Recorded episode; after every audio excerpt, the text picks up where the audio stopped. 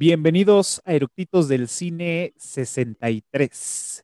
Y hoy nos toca hablar del género de acción y también de ficción. Y hoy vamos a platicar de una saga muy consentida para, para muchos, a algunas, para algunos otros odiada. Y hoy vamos a hablar de Terminator. Así que no se lo pierdan, vayan por sus palomitas y que disfruten la película. Comenzamos.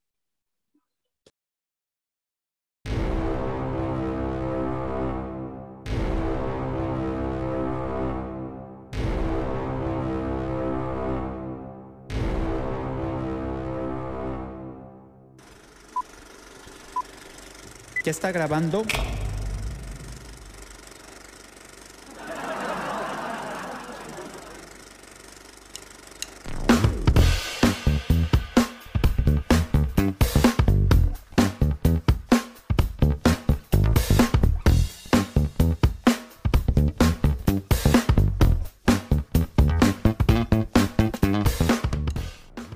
Pues ya estamos a nada de empezar con este episodio que promete em, pues a muchos androides, muchos T en sus diferentes versiones y también esta gran música que se empieza con el tum tum tum tum tum. Que bueno, nada más de recordarla se me pone la piel chinita y también vamos a mencionar de, la, de la, saga completa y algunos este, datos o, opiniones de esta, de, la saga de las otras películas. Eh, y pues bueno, antes, em, de una vez vamos a brincarnos este, la ficha técnica y la vamos a ir mencionando más adelante. Y pues ya para no hacer esperar a nuestro invitado de esta noche, pues le doy la bienvenida que va a aparecer a mi lado. ¿Qué tal? Bienvenido, buenas noches. Ay, Cafa, ¿cómo estás? Gracias por, por la invitación para estar aquí de nuevo contigo. No, muchas gracias a ti. Y pues bueno, obviamente yo ya te conozco, muchos ya también te conocen. Este, y para los que son nuevos en este canal, pues, ¿por qué mejor no te presentes? Claro, eh, mi nombre es Antonio García, eh, estoy como Tony Gorignac en, en, Twitter, en Instagram, ahí en varias redes.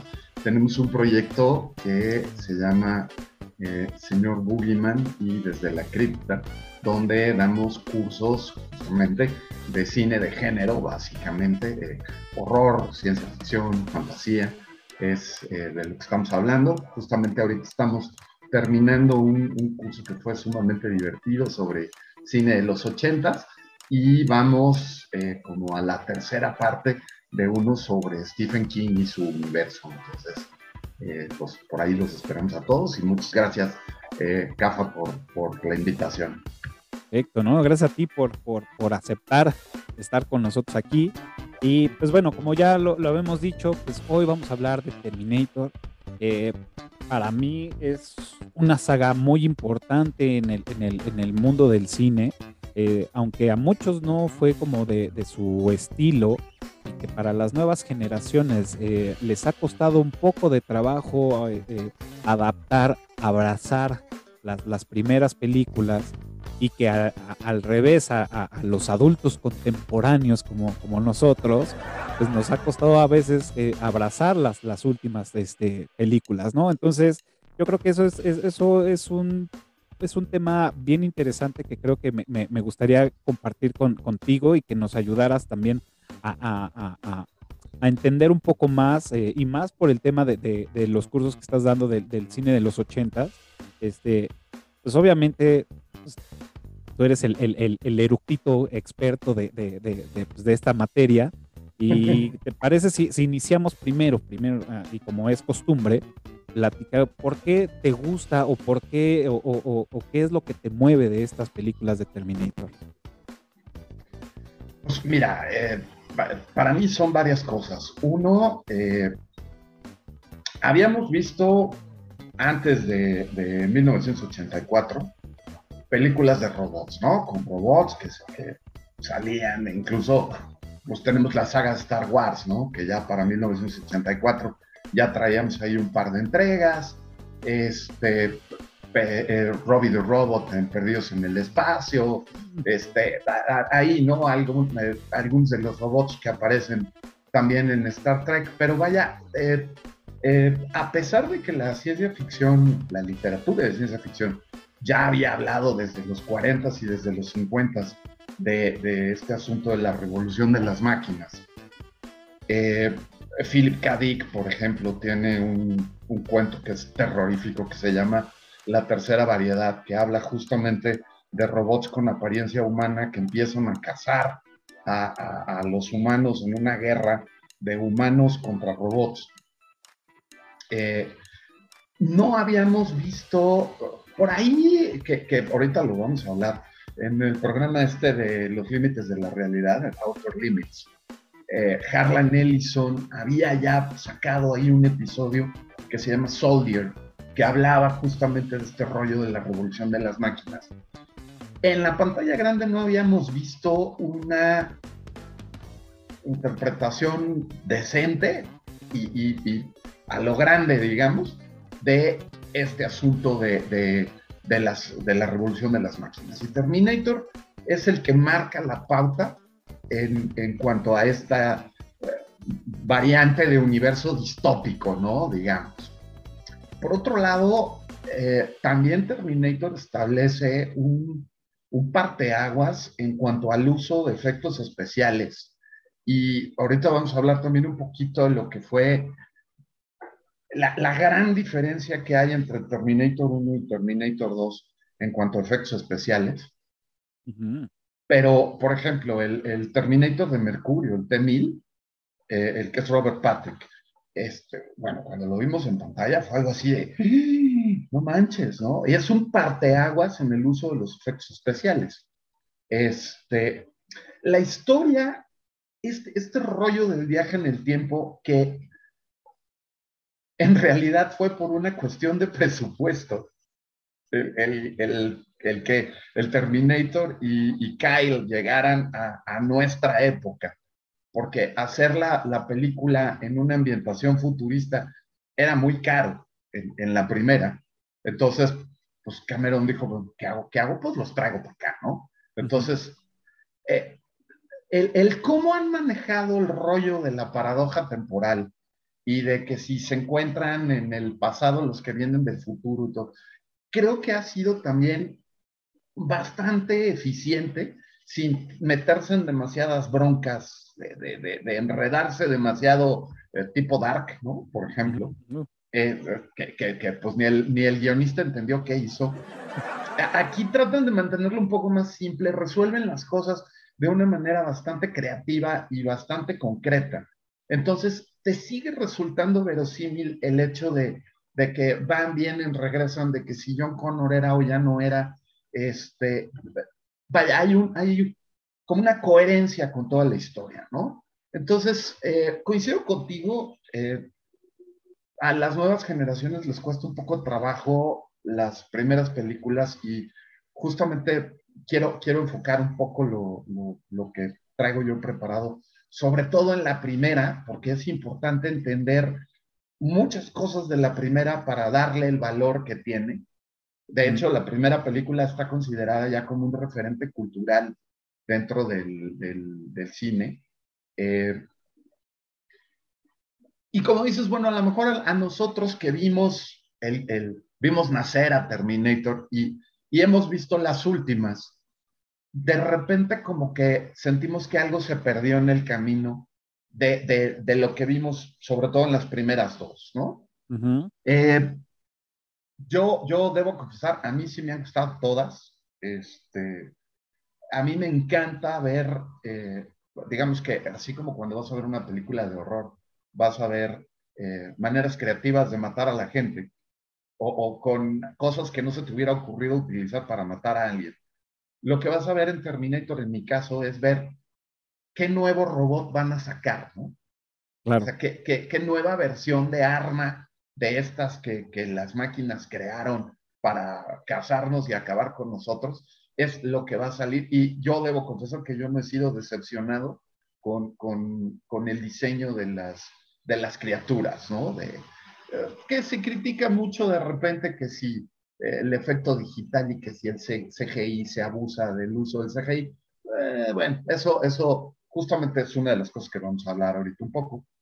Pero eh, yo creo que es, te digo, es un parteaguas en cuanto al, al cine de ciencia ficción, es un parteaguas en cuanto al uso de esta criatura, del cyborg, que bueno, pues el cyborg ya se había venido viendo incluso desde Metrópolis, ¿no? O sea, la, la, la, protagonista de Metrópolis es, es una cyborg, en el más estricto sentido de la palabra, ¿no? Eh, es un, pero, es un eh, Star Wars se basó, ¿no? Si Tripio está basado en, en, en, el robot en de Metrópolis. En Metrópolis, ¿sí? claro. Uh -huh. Y Twiggy, que era el, el, robot que salía en Buck Rogers, en, la serie uh -huh. de los ochentas de Buck Rogers, también trae ese look de, de, la, de la chica de Metrópolis, ¿no? Uh -huh. Entonces, y por otro lado, pues es una de las franquicias cinematográficas más conocidas, más exitosas, más millonarias, y que además catapulta la carrera eh, tanto de James Cameron como de Linda Hamilton como de uh -huh. Arnold Schwarzenegger, ¿no? Que, claro. que, bueno, ahora Arnold hasta gobernador es, ¿no? Entonces, este, y, y, pues Linda Hamilton todo el mundo la ubica como Sarah Connor y, y pues la generación de nosotros ochentera, pues de La Bella y la Bestia, ¿no? De la serie de La Bella y la Bestia donde salía con Ron Perlman sí, haciendo claro. a la bestia.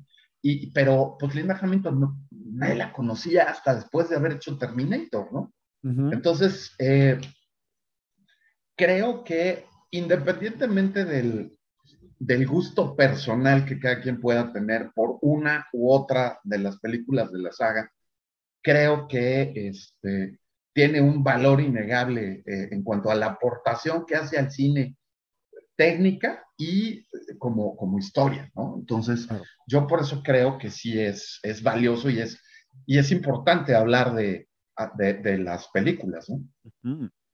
Híjole, o sea, totalmente acuerdo contigo. Eh, yo tengo partes oscuras de, de, de la saga. Sí, uh -huh. soy, o sea, me gusta, ya lo había platicado en Clubhouse y voy a hacer aquí el paréntesis porque uh -huh. eh, quiero darle la, la, bienvenida a todos los conectados en Clubhouse, que ya estuvimos platicando con ellos. Este, desde las 7:20 estuvimos ahí platicando de, de la saga y este, pues, desmenuzando un poco, echándome la mano para hacer la tarea. Uh -huh. eh, para, para, el episodio. Bienvenidos eh, y más adelante vamos a tener interacción con ustedes. Muchas gracias por seguir aquí conectados. Eh, yo no vi la, la, primera, o sea, la primera película que vi de Terminator fue la 2. La 2, ok. La 2.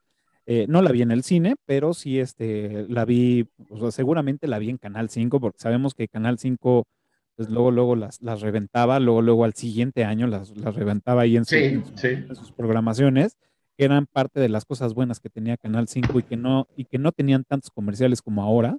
Correcto. Este, entonces me, me, la eché ahí y, y dije, wow, esto está chingón. Entonces, pero me dicen, no, pero es que hay una anterior. Y yo, pues sí, ya, o sea, lo deduje cuando, lo, cuando la vi, ¿no? Pero, pero eh, fue cuando me pregunté, dije, ¿por qué no la, no la había visto? No, no la tenía mapeada. Entonces, pues bueno, ya la vi. Entonces fue como, ok, que, que realmente aquí eh, entra, entra este, el tema de, de, de la cronología, eh, como para no irnos perdiendo. Terminator fue, la, la 1 fue de 1984, Terminator 2 fue del 91, uh -huh. o sea, casi, casi este, pues... Siete bien, años después. después uh -huh. Más bien, siete años después. Luego eh, tenemos en el 2003 la 3, la 4 en el 2009, la 5 en el 2015 y la 6 en el 2019. Realmente aquí lo, lo, lo interesante fue que sí se tomaron el tiempo para hacerlas lo cual creo que pues entre, entre que pienso que fue temas de quiero que la tecnología, como lo dijo en su momento George Lucas, de no es que no las voy a hacer porque quiero que la tecnología esté mejor para poder hacerlas, creo que también pudo haber sido un detonante para que, su, para que fueran tan espaciadas estas películas. A lo mejor también eh, había pensado un tema de presupuesto, pero después de la 2, pues bueno, tenían la chequera abierta, entonces yo creo que ahí no, no había ningún tema. No, no encontré por qué fueron tan, tan espaciadas. Lo único que se lo achaco yo creo que es por el tema de la tecnología, pero no sé. Y fue cuando dije, esto me gusta. Creo que me gusta. me, me llama la atención. El tema de, lo, de, de, de, de los cyborgs, de, de, los robots, todo eso, pues no era tan fan de ese, de, de ese género, me gustaban otras cosas, pero se me hacía interesante. Y como bien lo dices, pues bueno, ya no, no era un tema nuevo, sino ya se había visto en otros, en otros años, que incluso, como, como, como guiño, Sarah Connor, este, cuando está en su departamento, ella trae una playera de los supersónicos. ¿No? Entonces ahí está Robotina. Robotina. Ajá, entonces también, pues ahí sabemos, ¿no? Tenemos el guiño de, de un robot. Entonces, eso realmente es bastante interesante, el, el, el hecho y como ya lo había dicho en Clubhouse, eh, a mí de todas las películas, la, digamos que mi favorita fue la 2, y es por este switch, este cambio, este giro de tuerca que hace, ¿no? De, de, de, ser el malo, pues ahora va a ser bueno, ¿no? Y bueno, igual no, no me voy a meter tanto ahorita, porque pues, viene más adelante estas explicaciones y estas profundidades. Entonces, más bien es, yo creo que lo que a mí me atrajo y que me hizo voltear fue estos giros de tuerca esta interacción que hay del cyber de decir, ok, y de todo lo que puede venir en el futuro cuando las vi por primera vez, que hoy ya es una realidad, ¿no? Algunas cosas no tanto, pero la mayoría ya, o sea, podemos controlar muchas cosas de nuestras casas con un comando de voz. Tan solo, pues nuestro teléfono puede hacer varias cosas con nuestro comando de voz, las luces de Philip Hue, este, a, este Alexa, Google, este, todo. Entonces, ya hay mucha realidad que pues nos lo va dictando la, la, la, las películas, y bueno, no nada más Terminator, sino muchas otras, pero es cuando yo les decía, híjole, ¿en qué momento se van a levantar las máquinas contra nosotros y nos van a hacer esclavos? Pues hay, hay incluso un capítulo de los X-Files que trae ahí un, este, pues un homenaje un poco a Terminator, un guiño a Terminator, eh, que casi no hablan, eh, eh, tiene poquitito diálogo, todo es lo que está pasando. Uh -huh. Y todo empieza con Mulder y Scully en un restaurante de sushi que son que está completamente automatizado, no hay meseros. Entonces, ves el, el, el menú en, en, una mesa inteligente, que es como una tablet. Eh, piden los dos seleccionando del menú.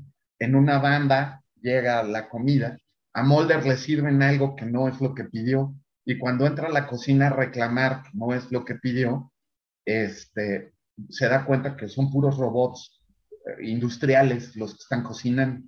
Entonces, pues no hay a quien reclamarle. Cuando intenta pagar, mete su tarjeta para pagar y cuando le pregunta que si cuánto quiere dejar de propina, Mulder dice que ni madre, que uh -huh. la comida que le mandaron es horrible y entonces la tarjeta se la traga y ahí empieza todo el, el, rollo. Eh, un Uber que automático, de estos que ya se manejan solos, llega por Scully eh, y, el viaje que tiene es bastante malo. Eh, el GPS de, del Waze de Mulder los manda a dar una vueltezota y lo regresa de nuevo al restaurante.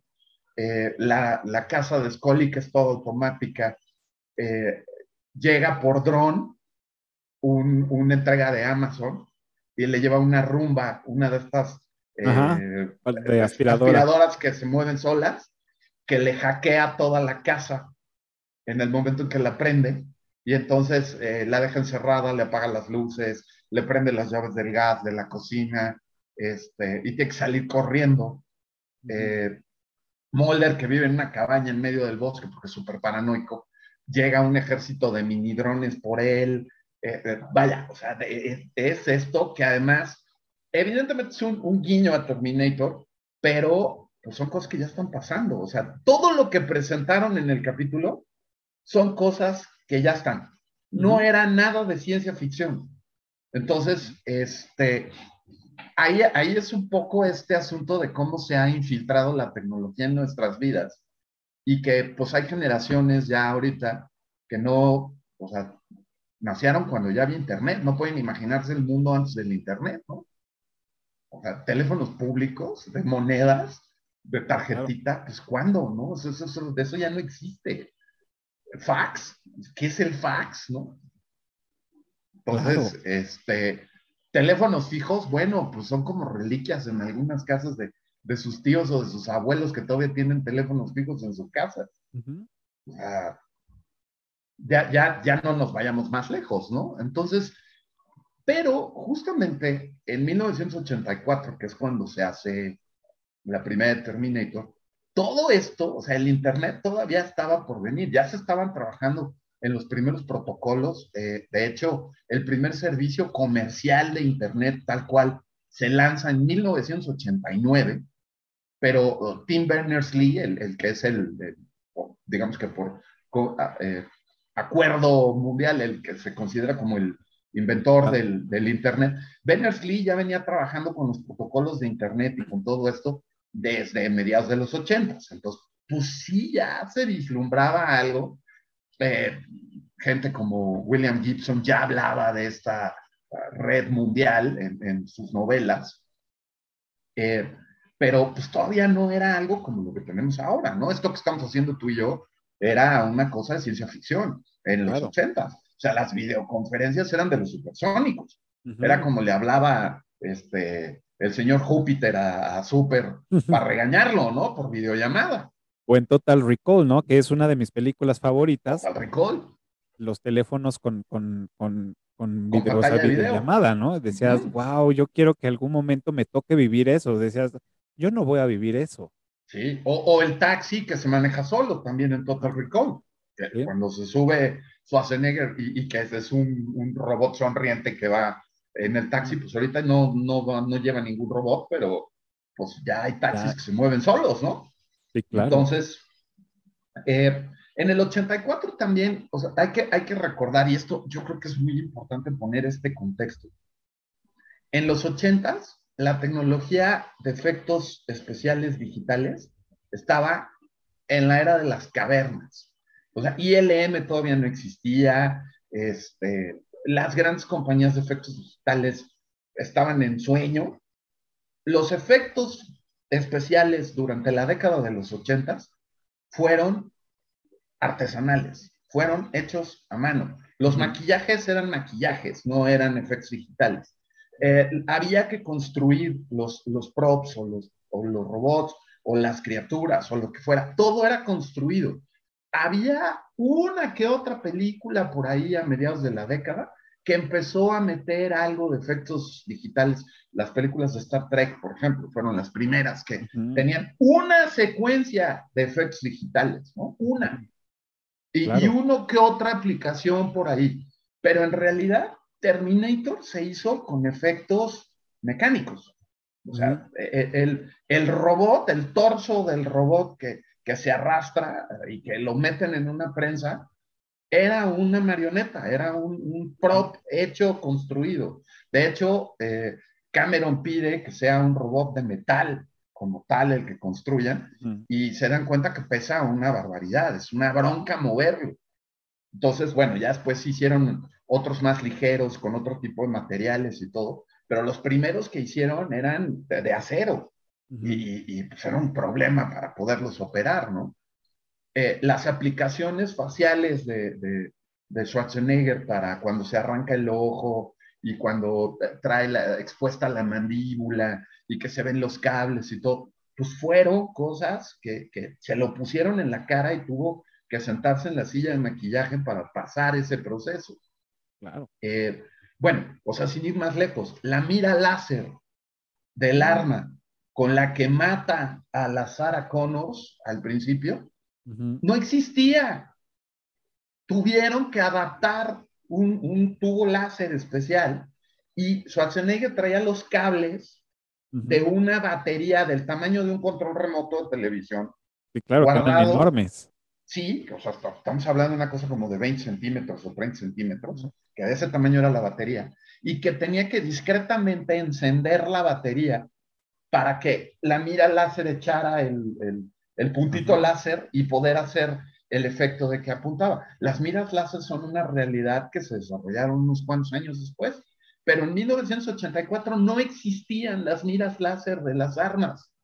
O sea, esto fue algo que, pues, ahí con los, los consultants de, de, de, la armería, les dijeron, pues sí, es algo que a lo mejor va a venir y que sí, este, se puede hacer. Y Cameron dijo, yo quiero un una mira láser para, para mi, mi, villano, ¿no? Y entonces le construyeron una, una mira láser para la pistola, pero no existían todavía. Entonces, e, es, es un poco el problema que hablábamos al principio. E, estas, estas nuevas generaciones de espectadores, pues la ven hasta medio rudimentaria un poco el, el, la primera película. Pero para la época en la que se estrenó, era una, un derroche de efectos especiales que decías, wow, ¿no? Ahora, James Cameron venía de una escuela de, dirigir películas de bajo presupuesto. De hecho, Terminator es su segunda película. Y, si somos muy exigentes, es la tercera. Porque fue, la, la, primera es un cortito que hizo cuando era estudiante. La segunda fue Piraña 2 Piraña 2, que claro. Que además salió de pleito con la producción de Piraña y lo corrieron. Este, que, que de ahí es de donde viene un poco el, el origen de Terminator. Eh, lo corren y él tiene que pagar su boleto de regreso de Italia, donde estaba, donde estaba filmando, porque pues, se deshicieron de él, ¿no? Porque acabó de pleito con, con la producción, aunque en el crédito queda el, crédito de dirección de James Cameron. Él no terminó la película. Entonces, como se queda sin lana y, varado en Italia, eh, no tenía ni para comer. Entonces se enferma estando en, en, Italia y en un sueño que tiene una pesadilla producto de la fiebre que le da de los días que tenía sin comer y todo, sueña una cosa donde ve un torso metálico armado con cuchillos de cocina, de estos de, como los de Michael Myers, que arrastrándose por el piso, saliendo y que atrás de él se ve una explosión. Entonces, cuando Cameron despierta, hace un sketch, un dibujo de ese torso metálico que vio. Y ese es, ese es el T-800. De hecho, el, el, el diseño del T-800 tuvo muy poquitos cambios a partir de ese sueño que Cameron tiene después de tener esa experiencia horrible en Italia. Y ya cuando regresa, pues es cuando empieza a pensar qué hacer con, con, eso que, que, soñó.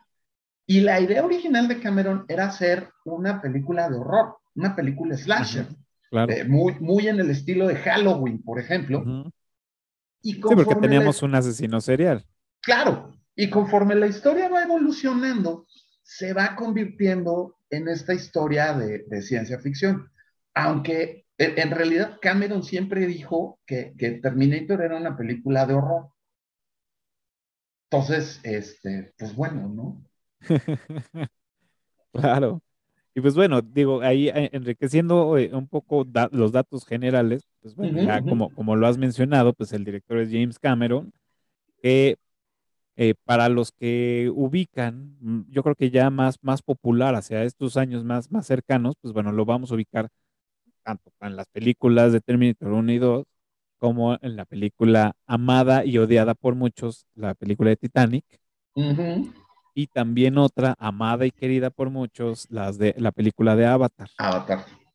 Eh, ahí rascándole un poco, este, descubrí, o digo, ya sabíamos o sabemos que pues, va a haber una película de Avatar 2 para el siguiente año, pero no conforme con esos, ya están filmadas cinco, cinco películas de Avatar. Así que tenemos hasta, creo que hasta el 28, 2028, este, y ahí va a estar involucrado James Cameron.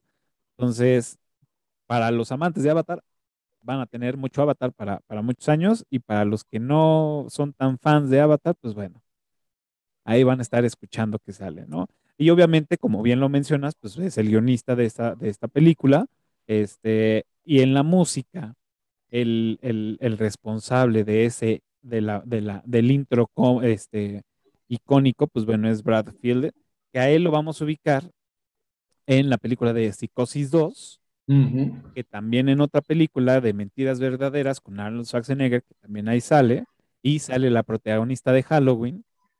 Este, si no la han visto, pues échenle un ojo a esta película. Jamie Lee Curtis. Y pues bueno, hizo tres películas más. Bueno, en total fueron tres películas que estuvo ahí involucrado haciendo el score para eh, The Terminator, ¿no? Eh, curiosamente, eh, digo, también como, como dato, esta película nada más se hace con 6 millones de dólares. O sea, el presupuesto, bueno, 6 y fracción, pues fue una, una producción con un presupuesto muy corto y que pues bueno, o sea, rompió taquillas en, en esas épocas y las, las primeras semanas pues llegaron hasta juntar pues, 78 millones de dólares, ¿no? Para esos años. Y entonces, pues bueno, fue el boom que dijeron, va, ahí sí ya tienes, pues lana para las siguientes. Producciones. Que seguramente, pues ahí tú ya tienes ahí más, más datos de esto. Tristemente, pues no tuvo ninguna nominación al Oscar. Este, pero pues ya, ahí se desquitaron con la, con la segunda parte, que bueno, ahí sí, ahí sí tuvieron cuatro nominaciones al Oscar como mejor sonido, mejores efectos, mejor sonido de producción y mejor maquillaje, ¿no? Que, este, pues bueno, ahí la rompieron con eso y quedaron otras dos nominaciones ahí pendientes y que James Cameron también, este, abogó para que Linda Hamilton tuviera ahí una, una nominación, que pues bueno, no le hicieron caso como a mejor actriz, pero pues bueno, ahí pues, no, no, no hubo tanto deal. Pero eso era como tener ahí un poco de, de, la ficha técnica de, esta película o de esta, de esta saga. Y antes de, seguir, me gustaría aprovechar el espacio para este, preguntar a los conectados en Clubhouse si alguien quisiera este, platicarnos algo, si les gustó o no les gustó, este, o de lo que estamos platicando, quisiera este, mencionar algo, pues bueno, sería el momento. Este, si no tienen oportunidad, pues bueno, este, eh, lo, dejamos para la próxima. Ah, mira, Abdel ya, ya está por acá. Bienvenido, buenas noches. ¿Qué tal? Buenas noches. Pues este, muy, muy buena la sala, muy buenos los datos y este, y sí, completamente un referente cultural. Este, yo, yo lo decía de, de, de promo de chiste, pero pues tiene, tiene mucho de realidad que el dicho cinematográfico este de que segundas partes nunca fueron buenas, que se rompió con James Cameron hasta que James Cameron empezó a hacer segundas partes, entonces salieron buenas.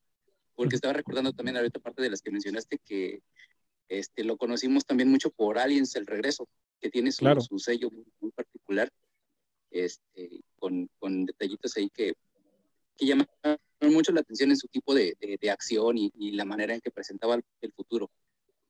Y este, incluso repitiendo algunos actores también que, que salieron en, en, este, tanto en Terminator como, como en, en Aliens el regreso. El caso de la soldado Vázquez, que siempre la, la, la, mexicana y, el teniente Rex, que era el, el, digamos que el encargado de, de rescatar a Sarah, a Sarah, Connor en la primera película. Claro. Entonces también estuvo repitiendo. Y, este, y pues nada, yo, yo ahorita se me hizo muy curioso que mencionaran eso de que, de que era como una saga de, este, o que James Cameron la planteó como una como un slasher y como una película de terror, porque este, yo así la vi, así me pareció, veía, veía a Terminator como un zombie tecnológico, o sea, es un tipo que no se para, no se detiene, no puedes negociar con él, no puedes hablar, no puedes ofrecerle dinero, entonces, y, y sí tiene la, la, la, muy la, el estilo de, de slasher, digo, decía, no es por, por balconearme, pero a mí sí me tocó verlas de muy chiquito, pero me tocó verlas en el cine. Qué envidia. Este, y, y, un detalle también, que no sé si, si sea para después, pero estaba acordando de otra cosa. Creo que eh, John Connor eh, estaba platicando con unos amigos acerca de eso, que creo que es uno de los, de los héroes más este, eh, invisibles pero que no hemos considerado, no habíamos considerado, que se me ocurrió una vez, que es mexicano. John Connor es mexicano. O sea, recordando el final, el final de, de, de, la primera película de Terminator en el 84, Sarah Connor va embarazada y va hacia la frontera. Está, en México, sí. Sí, en, la escena de, de, viene una tormenta, que hablan en español. Claro. Y también tiene lógica que si quiere salirse del sistema y que no detecten a John Connor, pues tendría que venirse para acá y hacer este ¿no? Que no se ha registrado como americano. Entonces, tenemos otro, otro héroe mexicano que sería John Connor. Bien. para considerar. Fíjate, no, no había hecho esa relación y tiene, tiene todo sentido y tienes toda, toda la verdad. Es nacionalizado mexicano. Muchas gracias, Abdel. ¿Cómo ves? No, pues sí, efectivamente, esa escena final de, donde ella está cargando gasolina y pues se, entiende que es algún lugar de la frontera ya del lado mexicano, ves a la gente, están hablando español. También en, en, eh, en alguna de las últimas, eh, también sale eh, toda la acción que se genera en México y luego... Claro, en la última. Ajá, y luego ya cruzas la frontera. Entonces, sí, hay una relación de John Connor con México, o sea, se supone que es eh, nacido en México y que es mexicano. Entonces, este, sí, eso es correcto. Y además también hay ahí un rollo medio, medio bizarro, así como este asunto de que pues, sí, le pensamos de esas, de esas pláticas entre cuates, eh, y, que pues, se llega a la conclusión de que John Connor es mexicano, igual que Bender, ¿no? El de Futurama. este, también han comparado a John Connor con, y, y échense esto, ¿no? Con Jesucristo. O sea, entrando desde las iniciales, JC, ¿no? O sea, son, son las mismas de Jesus Christ y John Connor, ¿no? Los dos son una especie de mesías que van a salvar al mundo. Eh, son eh, paridos por una mujer que los engendró en situaciones bastante particulares, o sea, una por obra y gracia del Espíritu Santo, la otra por un cuate que viene del futuro. Este, eh, eh, se han hecho ahí una serie de, paralelismos entre John Connor y Jesucristo, ¿no? Por ejemplo. Entonces, bueno, habrá, habrá quien, quien diga que estamos rayando en la herejía, pero bueno, pues son de esas pláticas ociosas que surgen de repente y que tienen, hay, ciertos puntos de coincidencia y de lógica, ¿no? Claro. Y pues, por ejemplo, eh, decías ahorita bien que eh, fueron 6.4 millones de dólares el presupuesto de Terminator, que para una producción, eh, un, un, blockbuster veraniego, 6.4 millones de dólares son cacahuates, o sea, era una era una producción barata, de bajo presupuesto.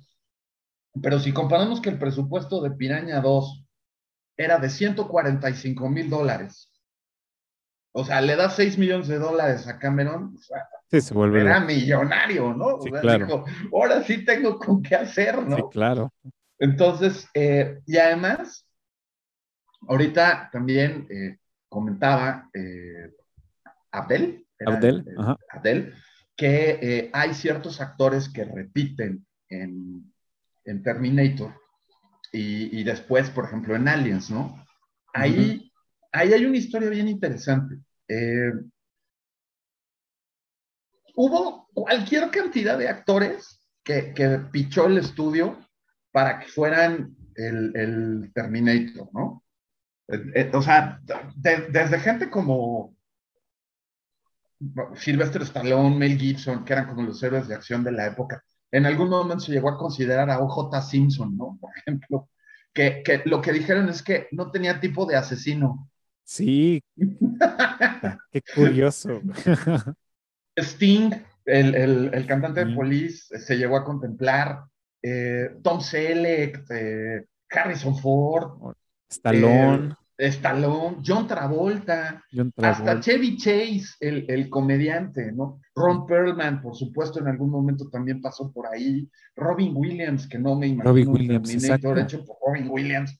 Jack Nicholson, que bueno, o sea, vaya, hay unos que uno no se los imagina. Bruce Springsteen, el, jefe, el cantante, que lo, lo, llegaron a pensar también como, como Terminator. Y bueno, al final fue, fue Schwarzenegger que Cameron no lo quería.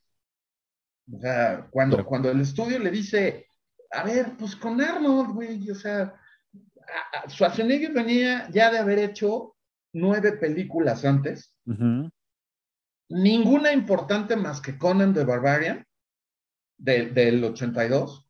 O sea, la carrera de Schwarzenegger en el cine empieza con una cosa que se llama Hércules en Nueva York, de 1970. Claro. Es verdad. aprovechando su, su, físico de Mister Olimpia y de Mister Universo, y que hablaba tres cosas en, en, Hércules en Nueva York, porque pues hablaba alemán, casi no hablaba inglés, y entonces casi no tenía diálogos el personaje. Pero bueno, con Conan se hace famoso y ah, le dicen a Cameron, entrevístalo. Cameron va con toda la intención de pelearse con Schwarzenegger, de, de armar una discusión, de antagonizar con él y regresar al estudio a decirle, no, el tipo es imposible, no se puede trabajar con él. Entonces, se, se, ven para comer y se caen bien. Y resulta que no solamente se caen bien, sino que Schwarzenegger le empieza a decir a Cameron, no, mira, es que el robot yo lo interpretaría así, yo haría así, entonces me pararía así. Y entonces Cameron le dijo, a ver, espérate, espérate, así quédate, cállate, no te muevas.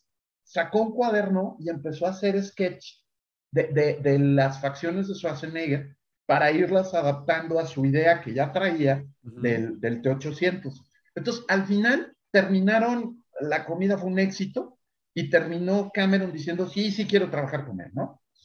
Eh, con todo y todo, el estudio no le tenía fe a la película. O sea, era así, Orion ni siquiera se metió con Cameron a corregirle nada ni nada, lo dejó trabajar.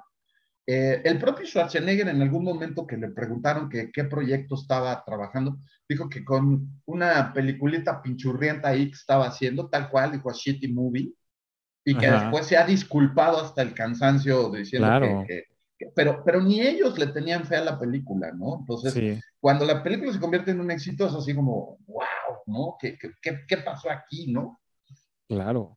Y eh, por ejemplo, la parte del guion, eh, sí es James Cameron, digamos, el creador de la idea, pero hay un cuate que se llama William Wisher, que es el que le ayuda a terminar de pulir los datos. Sin embargo, William Wisher aparece en los créditos como que aportó diálogos adicionales al guion.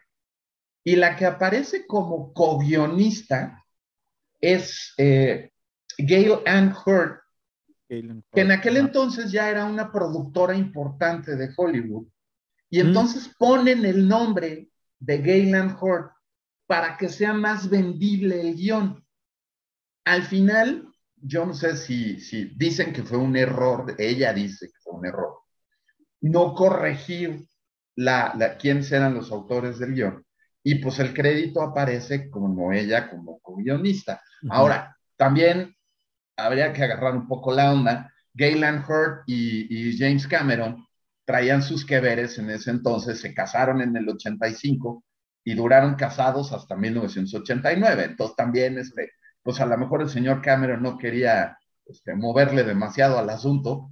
Y, que pues aparte, y que aparte Cameron le vendió los derechos por un dólar y ella era la, la encargada de, de, de, hacer ese, esa, esa, ese, ese, guion, hacerlo película, y era como el pacto de buena onda, ¿no? El, eh, bueno, en realidad el trato fue, yo dirijo y te quedas con los derechos. Ok. O sea, eh, de hecho Cameron dijo que ese, eso es lo que él tuvo que pagar por su aprendizaje de cómo se maneja Hollywood. ¿No? Entonces, cuando, cuando él llega y dice, aquí está, le dije, sí, pero pues tú quién eres, güey, o sea, tú hiciste Piraña 2 y ni siquiera la terminaste. Entonces, él al final lo que logra es decir, pues quédate con los derechos, pero yo dirijo, ¿no? Y, y pues por eso él dirige las dos primeras, que es lo que negocia. Y el asunto es que él no recibió un centavo de regalías de, la 13 en adelante. Y en el 2019 hay un cambio en la ley de derechos de autor en Estados Unidos y 35 años después James Cameron recupera los derechos de sus personajes. Pero sin un peso de, lo que se ganó antes. Entonces, Cameron tiene ahora otra vez el control creativo de Terminator. Los personajes son de nuevo de él, él tiene los derechos de las historias, pero pues él en un principio, pues literalmente le vendió el alma al diablo con tal de poder dirigir. Claro. Entonces, este, y luego, bueno, pues la, la señorita Gaylan Ford se divorcia, se divorcia de él y va y se casa con Brian De Palma. Ok. Es verdad. le gustaban los, le gustaban los, los, los directores así de, claro. de, tipo rudo, ¿no? Y, este, y, James Cameron se, casa con Linda Hamilton. Sí, después de Terminator, al, año siguiente se casa con, con Linda Hamilton y también duran casados 3, 4 años, tampoco es, tampoco es mucho, pero sí, o sea, tiene una, una relación con Linda Hamilton. Y Lars Henriksen, que es, eh, aparece en Terminator 1 como, como uno de los policías y que después también va a aparecer en Aliens, que es Bishop, en, Aliens. Lars Henriksen le ayuda a conseguir lana para el proyecto a, James Cameron. Porque Lars Henriksen sale en Piraña 2 y ahí se conocen Lars Henriksen y, Cameron. Entonces eran cuates y, y Lars Henriksen ya traía un, cierta carrera y conocía gente. Y entonces le dice, bueno, pues yo te ayudo a, conseguir lana para, para Terminator. Y entonces James Cameron se siente obligado de darle un papel a, a, Lars Henriksen en, en, Terminator y por eso le da el papel del, del teniente de la policía que sale ahí. Este, pero es porque de cuates le ayudó a conseguir, a conseguir la lana. Y cuando Schwarzenegger firma que dice, ok, sí, sí, yo hago al Terminator. Ah, y, y Schwarzenegger le dice a, a Cameron, es que tu película es más sobre el Terminator que sobre, sobre Kyle Reeves, ¿no? O, o, o John Connor. O, sea, el, el, héroe es el, el, importante es Terminator, ¿no? Y Cameron dice, estoy de acuerdo contigo. Ahí mandan al diablo los dos a sus respectivos representantes. Cameron al suyo, porque dice que nomás está metiendo el pie, y por eso hace ese tipo de negociaciones con los estudios que le costaron carísimas y Schwarzenegger manda a volar a su representante porque el representante insistía en que él no debía representar un villano, que ah, él tenía que hacer puros héroes. entonces le dice, sí, te vas al diablo, ¿no? El único problema era que él ya estaba haciendo Conan the Destroyer, la segunda de Conan, en ese momento. Y Dino de Laurentiis tenía una opción sobre el contrato de Schwarzenegger, donde él no podía hacer nada a menos de que ya hubiera terminado de filmar Conan. Entonces, la producción de Terminator se retrasa nueve meses. Nueve meses, sí. Para poder esperar a, a Schwarzenegger. Y en esos nueve meses era muy poquito tiempo para que Cameron hiciera otra película. O sea, él quería seguir trabajando. Y entonces, así como, como, como dicen por ahí, descansando haciendo adobes, pues así para matar el tiempo, escribe el guion de Aliens y escribe el, el guion de Rambo 2. Ok.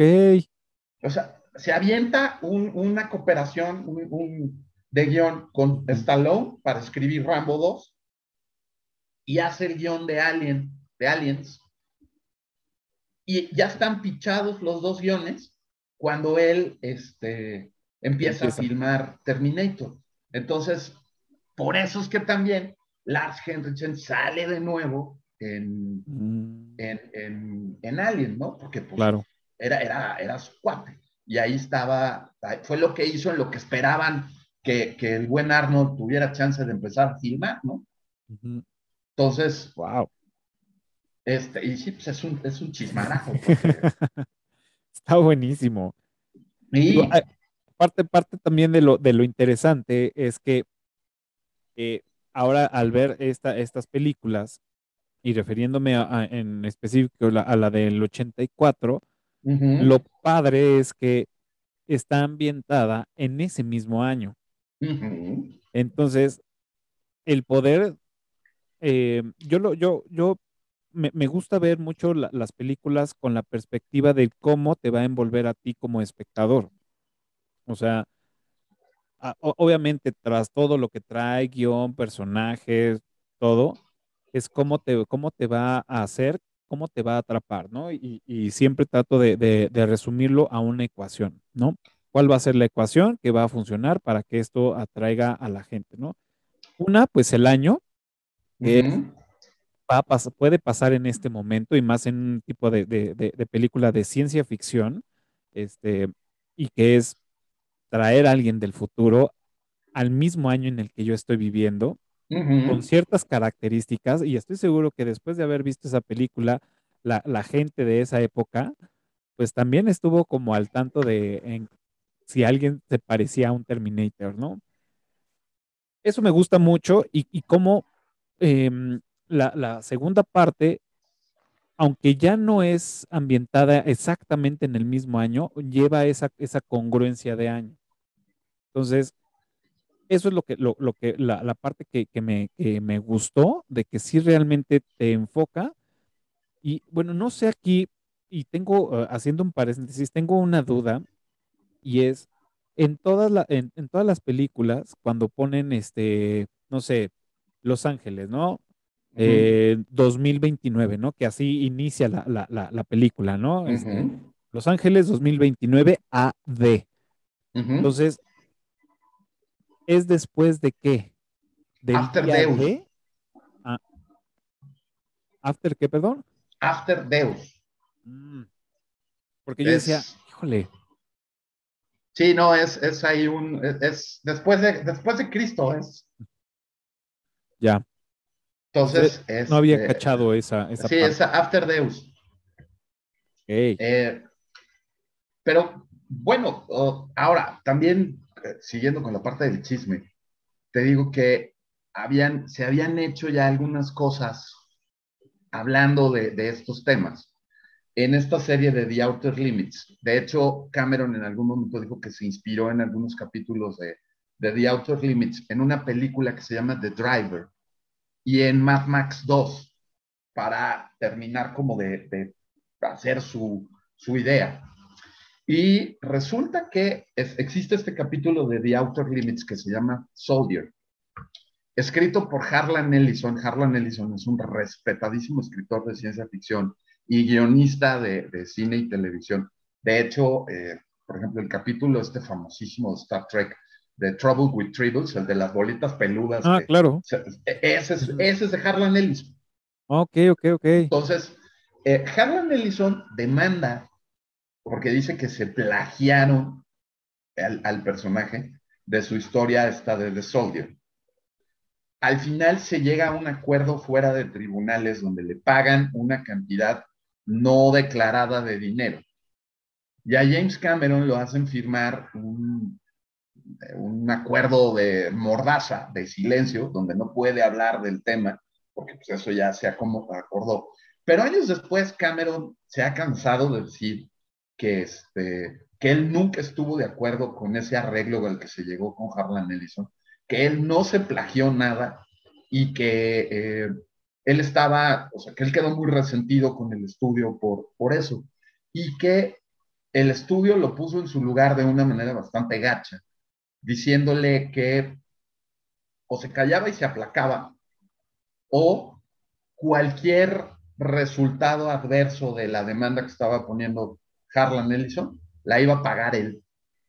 O sea, que el estudio no iba a entrar ni a apoyarlo ni nada. Y pues como en ese entonces, pues como vimos, él venía de, este, de haber estado sin comer en Italia y no era el millonario que es ahora, pues se tuvo que plegar a los deseos del estudio, firmar esta gag order, de, de esta orden de silencio, donde por muchos años no pudo hablar del tema y, y pues quedó en entredicho su reputación de que se había plagiado la idea de Terminator de, este, de esta historia de Harlan Ellison, este, hasta hace unos años que dijo, me vale, este, empezó a hablar del tema, pero pues ahorita, pues con el poder y la influencia que tiene James Cameron, no creo que nadie se le quiera claro. poner al tiro, ¿no? Seguro. Entonces, pero a final de cuentas salió también la versión de él diciendo que, este, pues que, que había sido una onda del estudio y que no era cierto y que no estaba de acuerdo, ¿no?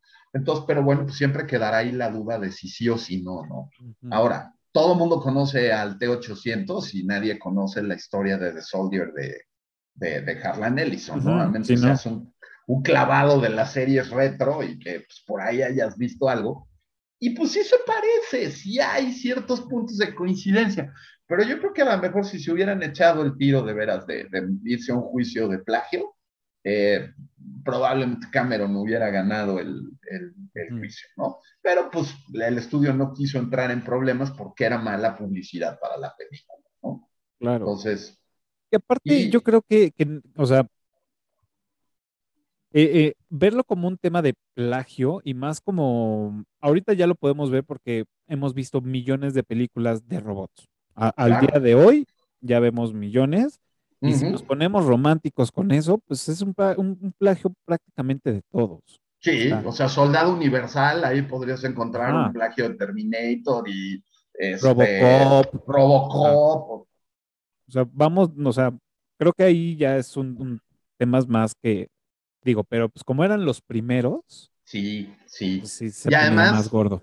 Eh, eh, pues tuvo un éxito inesperado. Te, digo que pues nadie, le, nadie daba un peso por la película. Y es más, o sea, con este asunto de, de que era una película de bajo presupuesto, entre comillas, por eso es que está ubicada en la era actual, porque originalmente Cameron quería que fuera, que hubiera más escenas de esta guerra de las máquinas en el futuro, y pues nomás nos meten ahí este, tres, cuatro minutitos al principio de esta escena inolvidable de cuando pisa el cráneo el, T-800 y, ves, que son puras máquinas y todo. Y como tanques de guerra, que son a, raíz de... Sí, sí, que vienen arrasando, ¿no? Este, pero todo lo demás lo ubican aquí por cuestiones de presupuesto, ¿no? Otra cosa es que Cameron se inventa un, un estilo de filmar que le dice el guerrilla filmmaking. Mm, claro. Entonces, como tardaba mucho tiempo y costaba dinero sacar permisos para hacer locaciones y que cerraran las calles y que les prestaran. Entonces, lo que por eso está grabada casi toda de noche, Terminator 1, porque a las 3 de la mañana de repente les hablaba Cameron, dice, dice Schwarzenegger que en un par de ocasiones lo levantó de la cama. De, vente ahorita, vamos, a, vamos a filmar aquí, pero vente ahorita. Y entonces ya estaba todo puesto, llegaban, filmaban y salían corriendo antes de que llegara la policía o, porque no tenían permiso para filmar. Claro, y que incluso, incluso decían, o digo, lo, lo, parte también de lo que yo leí, que, que como dices del cine de guerrilla, era que ensayaban las escenas en algún eh, tipo sed o en algún lugar, ensayaban y decían, pónganse truchas porque les voy a decir en dónde le tienen que caer para hacer la grabación. E, e, exacto, y además no tenemos tiempo de estar haciendo retakes, ¿eh? O sea, tiene que salir a la primera y nos vamos. Sí, era ya casi como, como entrar a pits, o sea, era con cronómetro, montar y desmontar y vámonos. Entonces, ¿qué va de hacer una película así a las que vinieron, donde ya tuviste todo el tiempo del mundo, donde ya tenías todo el presupuesto del mundo, donde ya podías hacerlo a tus anchas y con toda calma. E, e, es, es, Terminator es una cosa excepcional dentro de la saga, desde cómo se hizo, ¿no? Este, otra cosa, por ejemplo, fue que, eh, o sea, Schwarzenegger se tomó el papel muy en serio. Eh, además de que aportó ciertas ideas de cómo se movía el personaje, cómo tenía que decir las cosas, y que a Cameron le gustaron.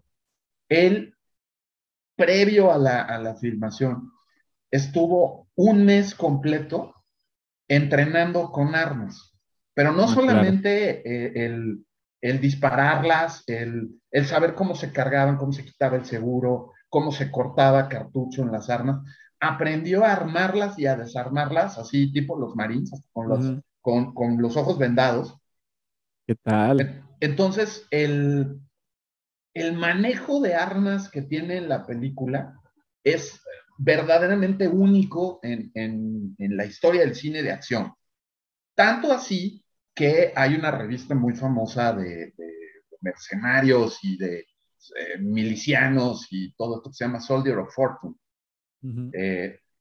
que normalmente uno de los deportes favoritos de Soldier of Fortune es pitorrearse de las películas de acción, claro. diciendo que así no se agarra una pistola, que, eh, por ejemplo, estos que, disparan con la pistola así de lado y que, este, que es imposible que dispares esa arma con una sola mano porque el, la patada que da esa arma, que la posición, que es como porque se le hubiera roto los dientes del, del culatazo que da. Soldier of Fortune dijo que era la mejor película en cuanto a uso de armas que había visto a la fecha, ¿no? Claro. Entonces, y aparte son, son icónicos, esas, esas de, eh, digo, ya, este, cómo, cómo recarga, eh, bueno, en la 2. Sí, el Winchester, que, que, es, es de, de, recarga de seguro. Ajá, no Y que, que le da la vuelta. Sí, bueno, todo eso, todo eso lo entrenó. Eh, el, el, cómo cortar cartucho, el si le quitaba o no. Te digo, sabía hasta desarmar y, montar y desmontar las armas. Entonces, o sea, tuvo, se lo tomó muy en serio el, el, el buen Arnold, este, este asunto de, de preparar el personaje. Ah, y aparte, aparte, pues digo, sabemos que es una persona disciplinada simplemente por, no, bueno. Eh, por el físico, ¿no? Y los, los siete años casi consecutivos que se ganó el Mister Olimpia. Sí, y, el cuerpo más perfecto del mundo. Y, sí, no, no, no. Cabrón ese güey. Y aparte, digo, como dato cultural o, como dato curioso, pues él ganó su primer, este, su primer, eh, ¿qué fue? De, de aficionado. Sí, en Austria. Ajá, en Austria, a los 19 años cabrón, y ya de ahí ya se, se, brinca a los profesionales con, con este, eh, la otra categoría, ¿cómo se llamaba? El Mister, no, Olimpia son de los últimos y... El Mister Universo. Mister Universo, exacto. Que fue empezando a ganar ahí, dices, güey, qué pedo. No, y además todavía hay récords de levantamiento. De alterofilia. Que, que, hizo, que, que, todavía están, ¿no? Por ejemplo, el récord de bench press que puso en algún momento fueron 250 kilos de, bench press. Ah, ¿no? bueno. En su prime, ¿no? Cuando estaba en su mejor momento. Entonces, bueno, o sea, el tipo era una bestia, ¿no? Listen, we gotta get her out of there. Negative. The T-1000's highest probability for success now will be to copy Sarah Connor and to wait for you to make contact with her. Great. What happens to her? Typically, the subject being copied is terminated. Shit, why did you tell me? We gotta go right now. Negative. It's not a mission priority. You will fuck you, she's a priority to me! Hey, god damn it, what's your problem? God damn it! Help! This does not help our mission. Help! Get this psycho off of me! Help! Help! Help me! Get out! Get this psycho off of me! Let me go! Why the hell did you do that? Because you told me to. You have to do what I say, huh? That's one of my mission parameters. Prove it. Stand on one foot. Yes! Cool. My old Terminator. You okay, kid? Take a hike, Bozo. Say, let's get out of here. What? Fuck you, you little dipshit. Dipshit? Put your leg down.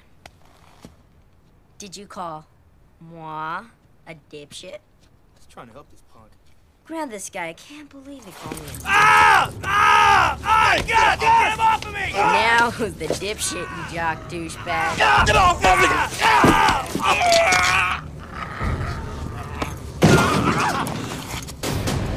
No! Put the gun down now! Get out of here! Come on, guns, split! Come on! Jesus, you are gonna kill that guy! Of course, I'm a Terminator. Listen to me very carefully, okay? You're not a Terminator anymore, alright? You got that? You just can't go around killing people! Why? What do you mean, why? Because you can't! Why? Because you just can't, okay? Trust me on this. I'm gonna go get my mom. And I order you help me. Eh, pero vaya, o sea, se mete al personaje y, y, pues construye algo bastante chido. Ahora, una cosa es que Soldier of Fortune te diga, güey, es el mejor manejo de armas que hemos visto en una película de acción. Pero lo que es sorprendente también es que un tipo como Andrei Tarkovsky, este director ruso cine de arte, el que hizo Solaris y que ha hecho unas cosas acá bien pachecotas, dijo que le gustó Terminator, la, primera, que porque el concepto justamente que no se había manejado, este de la tecnología y de la revolución de las máquinas y demás, a él le parecía que había sido manejado de, de, una manera increíble, ¿no? Ya después dijo que las actuaciones eran mediocres y que le faltaba ahí, sí, claro, pues como él no dirigió, pero, pero o sea, Tarkovsky dijo que le gustó Terminator, ¿no? Entonces, tienes así cosas completamente disímbolas. Por un lado, Soldier of Fortune echándole porras a Terminator, y por el otro lado, André Tarkovsky diciendo que también le gustó, ¿no? Entonces, este, eh, te digo, también no se nota que sea una película de bajo presupuesto. Y eso es porque Cameron venía de hacer cine de dos pesos. Claro. O sea, como asistente de producción, como director de Second Unit, su primera chance para dirigir, que es con Piraña, pues él venía acostumbrado, él trabajó incluso con Roger Corman, ¿no? Este, este mago de las películas de bajo presupuesto. Y otro que sale también, por ejemplo, de esa escuela es Joe Dante. La primera de, de Piraña la dirige Joe Dante y luego hace Gremlins, ¿no? Entonces, eh, traen esa escuela de hacer mucho con poco. Entonces, Terminator 1, cuando, cuando yo, tuve chance de verla en el cine, yo tenía 13 años en el 84, entonces pues sí, ya podía yo abrir la boca a gusto. este, era impresionante en la pantalla, ¿no? Entonces, y, y, pues después te enteras que pues no era para tanto, ¿no? Este, que era, que era una cosa de, de bajo presupuesto. Ahora, Schwarzenegger dice también que él se inspira un poco en, en su personaje Terminator en el personaje que hace Jules Brainer en la película de Westworld. Ah, claro, cierto, lo mencionan. el, el, vaquero negro, que, que, es el malo, el que se deschaveta y empieza a matar a, los, a los huéspedes, y que bueno, pues ya la serie ahí ya es otra cosa. Pero la película de Westworld. No he visto la película, pero sí me, chuté la serie y me dieron ganas de ver la, película. me gustó mucho la serie. El concepto de la serie me gustó. Y después dije, ah, pues está la película. Entonces la, la, la voy a buscar porque sí tengo, la tengo ahí pendiente. Dicen que es buenísima. Sí, échatela. Está, está, o sea, para, para ver de dónde sale la serie y, y sobre todo el personaje de Jules Blainer es, es buenísimo, ¿no? Entonces, él dice que él adapta mucho de lo que hace Jules Brainer en Westworld para hacer al, al T-800. Entonces, pues, como vemos, las cosas se van dando la mano, ¿no? A final de cuentas. Westworld es de los setentas. Sí. Entonces, y que fue una peliculita que pasó por ahí medio sin pena ni gloria, ¿no? O sea, no, no, no le hicieron mucho caso. Entonces, pues es hasta el, hasta el Terminator del 84. Que de hecho es también maldición de la serie, que, también no, no, no tuvo mucho auge esa serie. Y para mí me gustó, o sea, sí. La, serie es una cosa, la serie es una cosa fantástica, pero no es fácil. Sí, tienes, sí, no, no, no es, no es tan, tan, no es, no es, no es divertida en el punto de, de vamos a sentarnos a no pensar o, a ver balazos. No, o sea, tienes que seguirle. Hay unas cosas, unas vueltas de tuerca que tiene la serie que dices, o sea, te vuela la cabeza. Sí, si en ese momento contestaste un mensaje en tu celular y te perdiste. te fue, se te fue.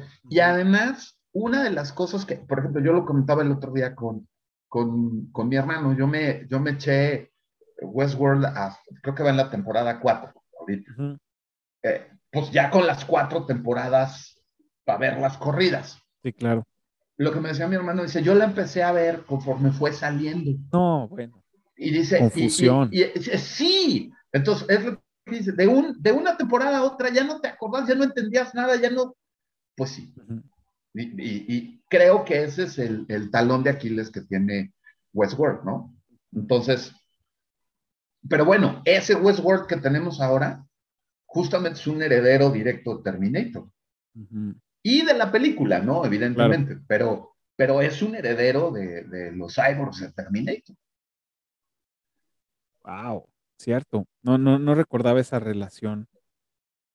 Ahora, otro, otro, otro datito así curioso, que este está, es bonito el tráiler de Terminator, cuando sale en, cines, el que hacía la narración del tráiler en inglés era Peter Cullen, que era la voz de Optimus Prime en, en la caricatura de Transformers. Claro. Sí, sí, Entonces sí. era así como, como un guiño bastante bonito, Ajá. este, que, que Optimus Prime presentaba Terminator, ¿no? Sí, y de hecho, fíjate, curioso, porque em, una, una chica que estaba conectada con nosotros, Alondra me parece que se, se llama, estaba ahorita con nosotros platicando en Clubhouse, este, dice que em, Cameron decide meter muchos trailers en, en- en- en la película. No, no, no, o sea, textualmente, bueno, o, o por lo que recuerdo que nos dijo fue, no sé si fue en, en, en su tiempo camionero o algo pasó en su vida con los trailers, que en esta película pues tenemos muchas secuencias con los trailers.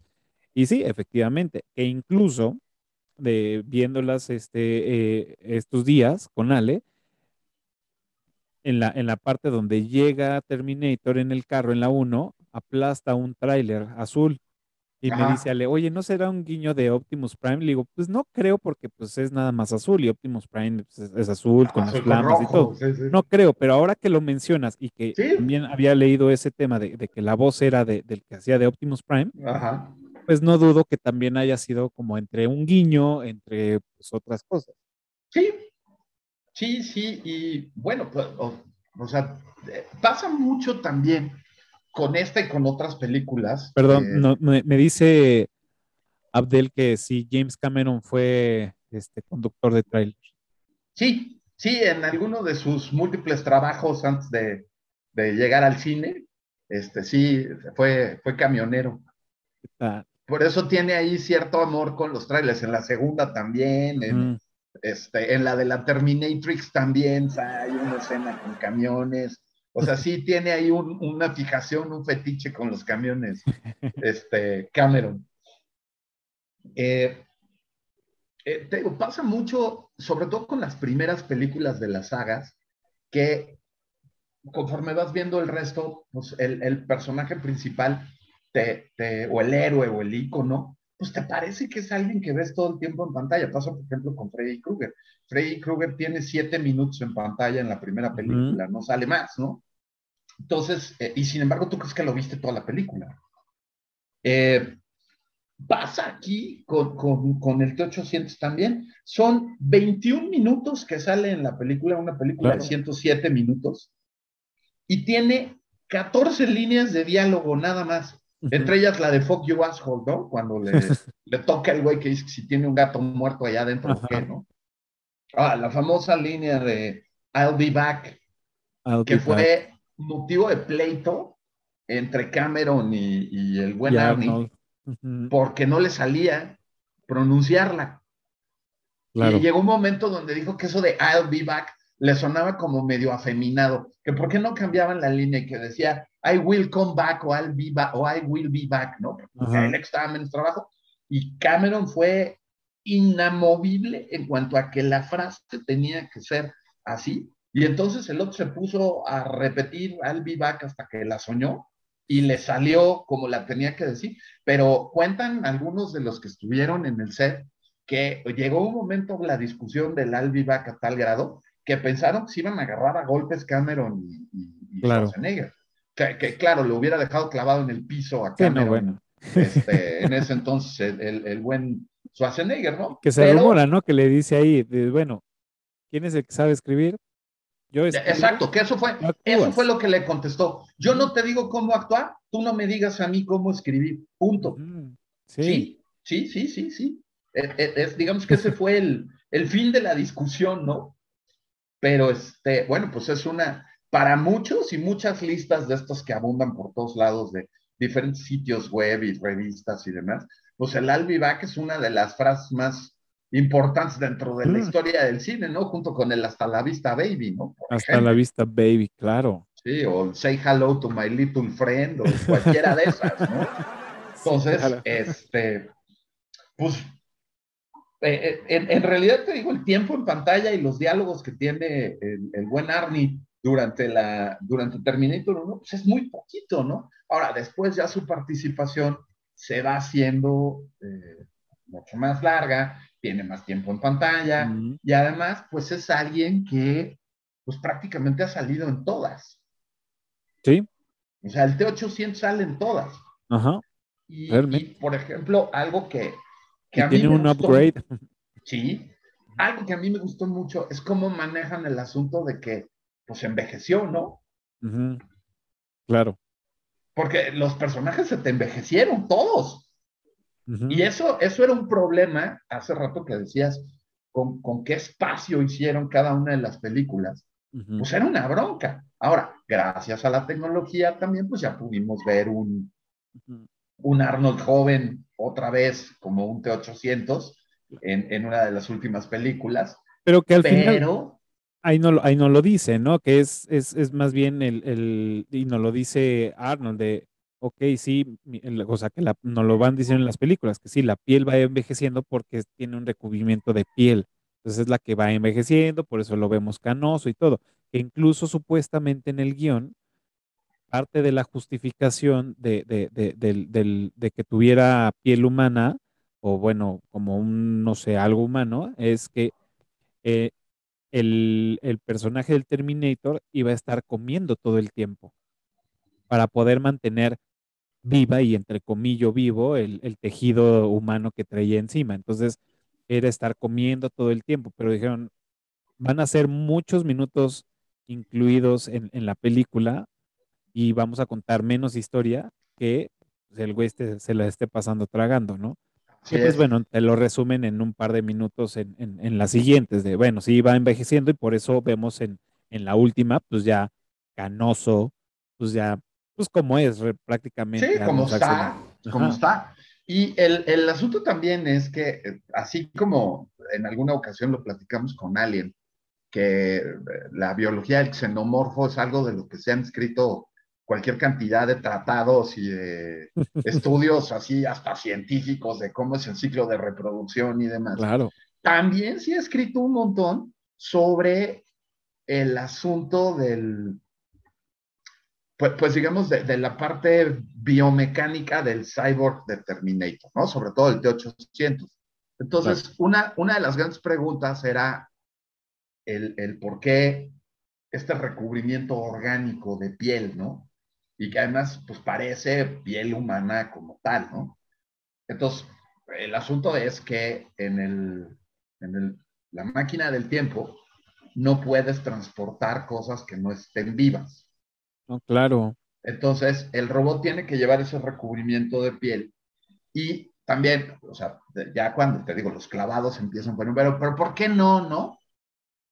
Entonces, la explicación que han dado es que se genera un, o sea, en el, en el campo electromagnético que genera la máquina del tiempo es de tal magnitud que si estuviera el metal desnudo, causaría un cortocircuito de aquellos y, y en vez de que la máquina funcione, la explotaría.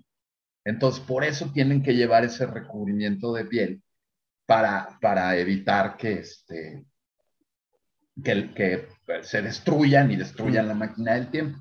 Otra cosa que dicen también es que, o sea, que aunque es orgánico, porque tiene que ser orgánico para poder transportarse en el portal este, que no es propiamente piel humana y que la temperatura que tienen, sobre todo los T800, Ujú. o sea, la temperatura corporal es mucho más alta que la temperatura corporal de un humano normal, porque al estar hechos de metal todo por dentro y ser una máquina, la, la temperatura de esa estructura de metal es mucho más alta y que esa es una manera también en la que se les puede reconocer, porque la temperatura corporal que tienen es mucho Ah. mayor, pero mucho mayor que la de un humano normal.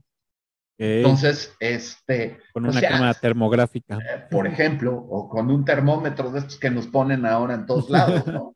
Claro. Entonces, eh, se ha escrito mucho sobre, sobre el asunto de, de esta parte de que comían, ¿no? Para mantener viva esta parte de la piel y que se puede ir regenerando Ujú. y, y- y que no se rompa o no se pierda. Entonces, este, pues es, eh, eh, eso, por ejemplo, en las novelas, en los cómics, en, en todo esto, se ha ahondado mucho más en, en ese tema de explicar, digamos, la biología del, del Terminator. Y interesante.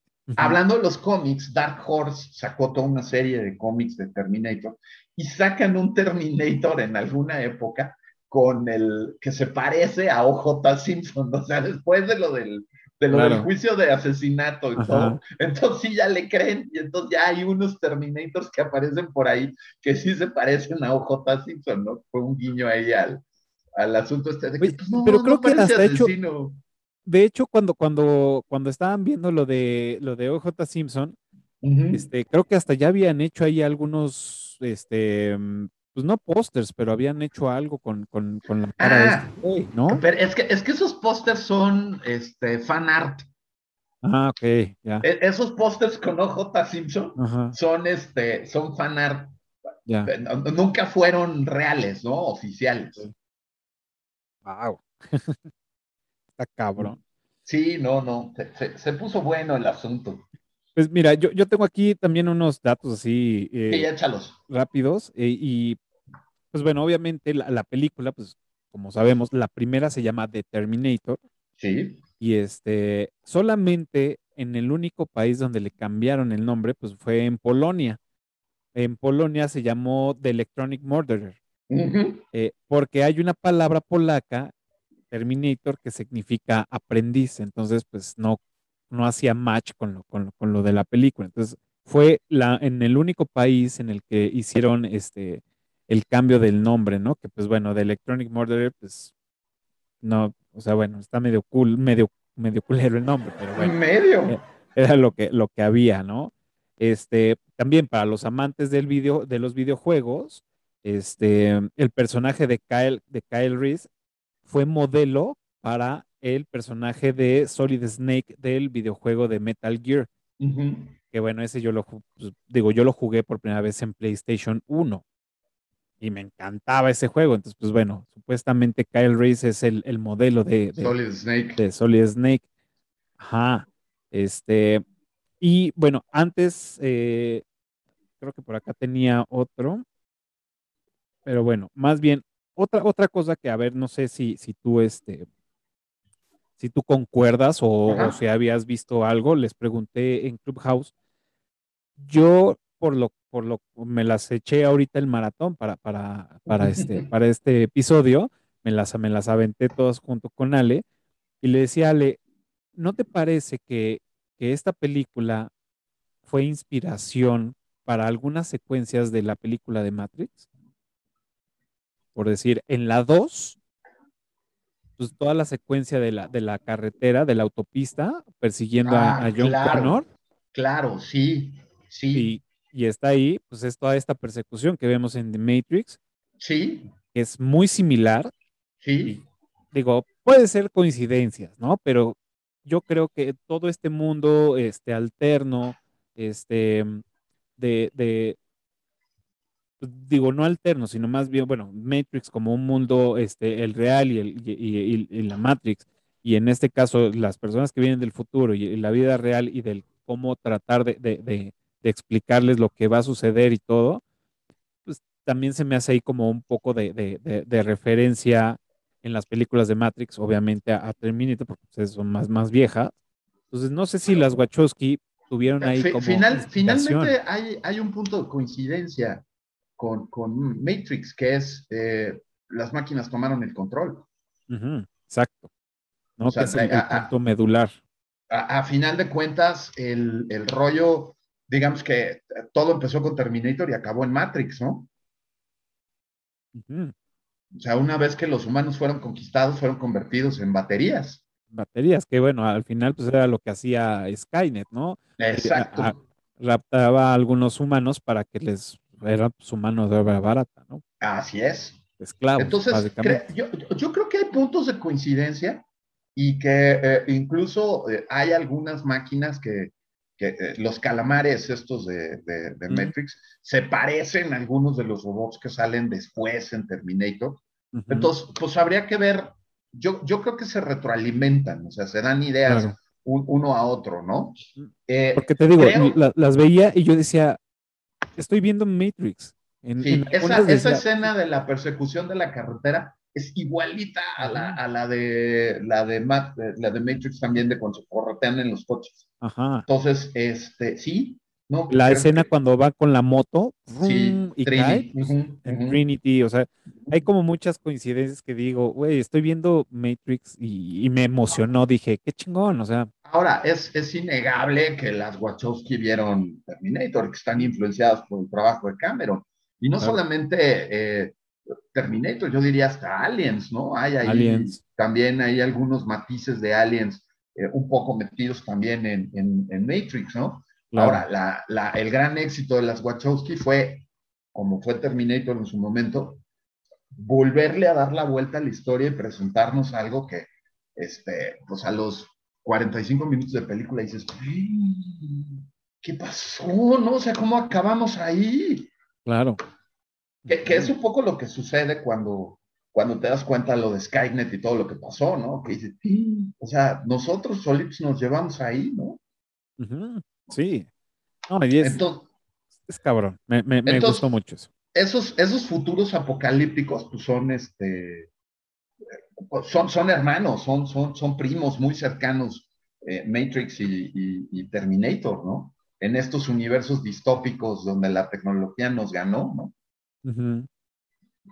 Y hablando un poco de tecnología y también, pues regresando al punto del, de, de que había poca lana, eh, esta, eh, la primera parte de Terminator está filmada en, el sonido es monoaural, no está en estéreo.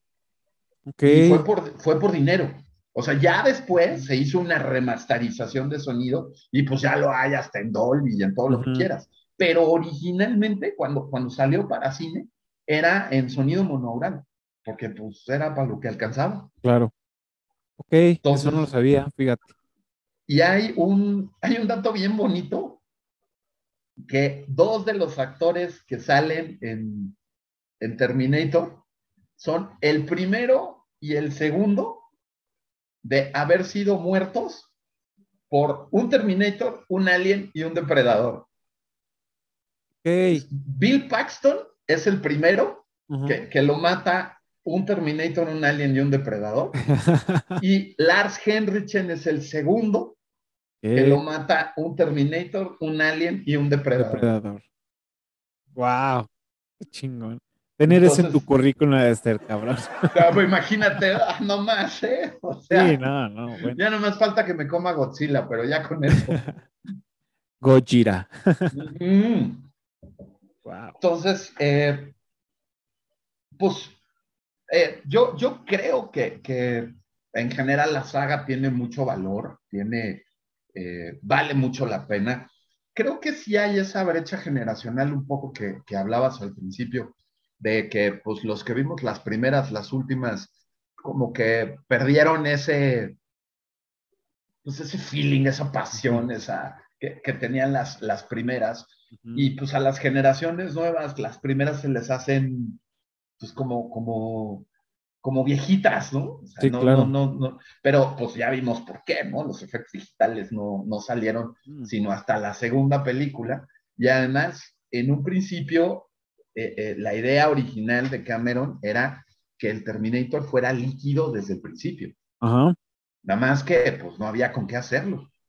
Sí, exacto. Entonces, es hasta No, el... Y, que, y creo que de hecho el, el tema era que, o sea, era, mandaban al, al, al T, al T800 y, en- y como bien dices, o sea, lo, lo, lo, lo, pues, lo matan o lo exterminan Sí, y enseguida llegaba el T1000.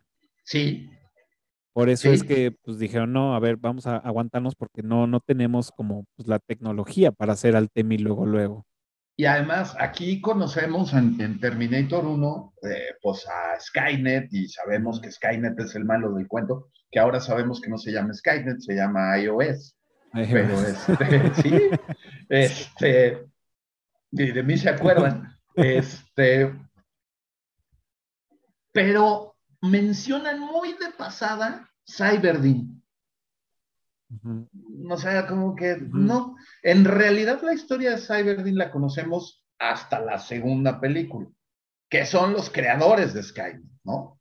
Entonces, Cameron quería meter desde el principio la historia de, Cyber, de Cyberdin, pero pues igual le dijeron, güey, no alcanza la lana para meterle más tiempo y contar lo de, lo de Cyberdin. Entonces, Cameron muy hábilmente fue donde dijo, pues ya tenemos el material para la segunda, o sea, el Terminator líquido y, y la historia de, de, de Cyber- Ujú. lo, lo vamos a contar en una segunda parte. Y pues primero el estudio le dijo, sí, güey, segunda parte, tú ten fe, ¿no? Y cuando viene que recauda más de 10 veces el presupuesto, le dijeron, sí, sí, haz lo que quieras, ¿no? Entonces, pero pues también fue una cuestión de tecnología, ¿no? Que Ujú. no había con qué hacer la idea que tenía, que tenía Cameron en ese momento, ¿no? Que Claro. incluso llegó a pensar hacerlo con, eh, con clay, claymation, con, así Ujú. como de barro, con Ujú. este stop motion, que mucho se usó el Claro. stop motion también, pero pues el feeling del, del, del Terminator líquido no le gustaba. Y decía, no, pues es que esto no es lo que yo quiero, ¿no? Hubiera estado interesante, digo, no sé si, seguramente lo hicieron, pero a lo mejor no está documentado las Ajá. pruebas que hayan hecho para hacer Sí, ver cómo, cómo quedaba. Sí, Ah. sí, sí, sería interesantísimo ver eso. Mm, pero todos los este, prototipos. Sí, al final, pues digamos que hace su, su ensayo antes con la de, esta, la del secreto del abismo, la de The, Abyss, donde salen los extraterrestres estos como de agua, Ah, que son claro. como unos gusanos también. Ajá. así. O sea, eso fue el, el ensayo para hacer al T-1000. O sea, Ujú, primero probó la tecnología con el secreto del abismo para ver qué podía hacer y cómo se veía y todo. Y entonces, sí, sí queda, sale bien. Ahora sí vamos a hacer al, al T-1000, ¿no? Wow. No, sí, la verdad es que mi, mi respeto para estos güeyes. La neta es que lo hicieron muy, muy, muy cabrón. Y bueno, o sea, a partir de la tercera, pues ya la, la, el- la tecnología digital ya es una cosa no solamente de todos los días, sino obligada dentro de este tipo de películas. Y entonces ahí viene como la segunda queja, ¿no? De, de, de repente de, es que abusan del green screen y del CGI. Ujú. Mm, Abusa, ¿qué tanto es abusar, no? O sea, Ajá. o, o por qué, ah, es que se ve muy falso. Bueno, entonces, cuando eran modelos y props se veía falso, y ahora Ajá. cuando es CGI también se ve falso, ¿no? Entonces, pues digo, como también cuando empiezan ya con ese tipo de exquisiteces, pues si quieren ver realidades, váyanse a ver un documental del Discovery Channel, ya, Ajá, ¿no? exacto. Y, y déjenos De hecho- disfrutar a los demás. Estaba, la, las, ahora que la estábamos viendo, pues veía los, las, las, los props de, de, de Arnold, de cómo le ponían, cómo lo maquillaban, cuando le quitan las cejas, que Sí. como dato curioso, Sí, las- las se tuvo que aseguró. rasurar, sí, sí, con y las aseguró porque no sabía Sí. si le iban a crecer igual, ¿no? Entonces Ujú. tuvo que, que comprarse un seguro para poder rasurarse las cejas. Sí, Entonces, la, la estaba viendo y veía pues cómo todo este maquillaje, pues que actualmente se ve chafa porque ya tenemos comparación. ujú, Y yo decía, no, no me daba risa, sino, ni tampoco decía, chale, o sea, qué culero se ve, sino decía, esto era, esto era, o sea, ve- ver los efectos en, en pantalla, eh, eh, en, en- en- en real, ¿no? Entonces ahora vemos cosas increíbles, porque esa es la palabra, increíbles, que dices, wow, sí, pero pues están hechos en computadora, güey. Y hay muchos directores que últimamente lo que han hecho es un trabajo híbrido.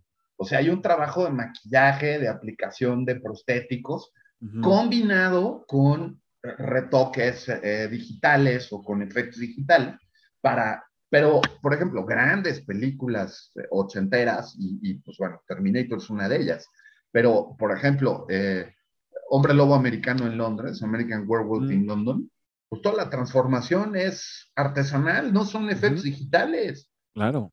Los Sí. vampiros de los muchachos perdidos y de Fright Night Ujú. son el hombre lobo que sale en Fright Night, es, es un prop, es, es construido, son criaturas hechas, no son efectos digitales.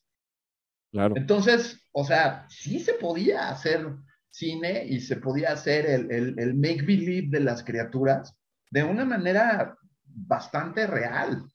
Entonces, obviamente ahora tenemos lo mejor de ambos mundos, o o, sin ir más lejos, la cosa, la, la de John Carpenter, la, la, de- la del 82.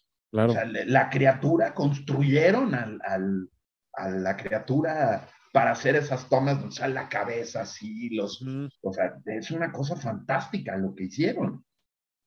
Y sí. Y estamos hablando de la época en la que no había efectos digitales.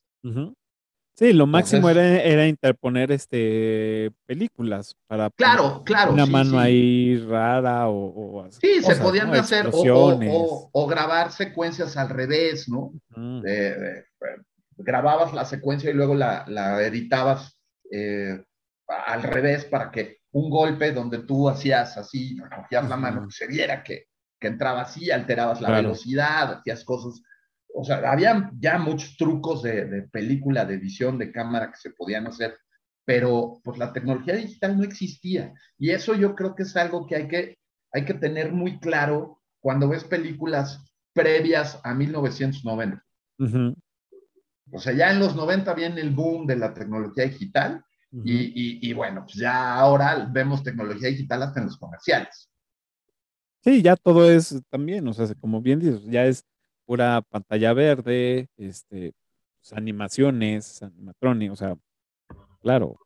Pero bueno, es, es, es parte de, de- de la evolución y compartimos, des- como lo, lo mencioné al principio, es, es ir evolucionando. Y es lo que también hemos platicado en otras películas de terror, de decir, pues bueno, se están reinventando, ¿no? También hay Claro. que, hay que darles oportunidad y no quedarnos con el de, no, es que antes era mejor o, ah, bota, ya esto está de la chingada, antes estaba culero, esto es mejor, entonces ya, Ahora, creo que también la saga de Terminator es un muy buen muestrario para ver cómo han evolucionado los efectos visuales de 1984 a 2019, ¿no? y sí, O sea, ahí ves, es un Sí. catálogo de cómo ha evolucionado el trabajo de efectos especiales, ¿no? Y, y eso es bien padre, o sea, ver eso. eh, eh, ahora, insisto, por ejemplo, las generaciones nuevas, eh, pues los juegos de video que a, a mí ver un juego de video de los que hay ahora me, me causa un asombro tremendo. ¿Por qué? Pues porque yo jugaba con Atari, sí, que, que eran cuadritos y bolitas, ¿no? O sea, Ajá. no más. Entonces, ver los juegos de video de ahora con las gráficas, con eh, eh, la posibilidad de exploración de los mundos, con el movimiento de los personajes, con todo lo que pueden hacer, es una cosa increíble. O sea, ni en nuestros sueños más alocados, cuando jugábamos Pac-Man, pensamos que iban a llegar los juegos de video a ser como son ahora.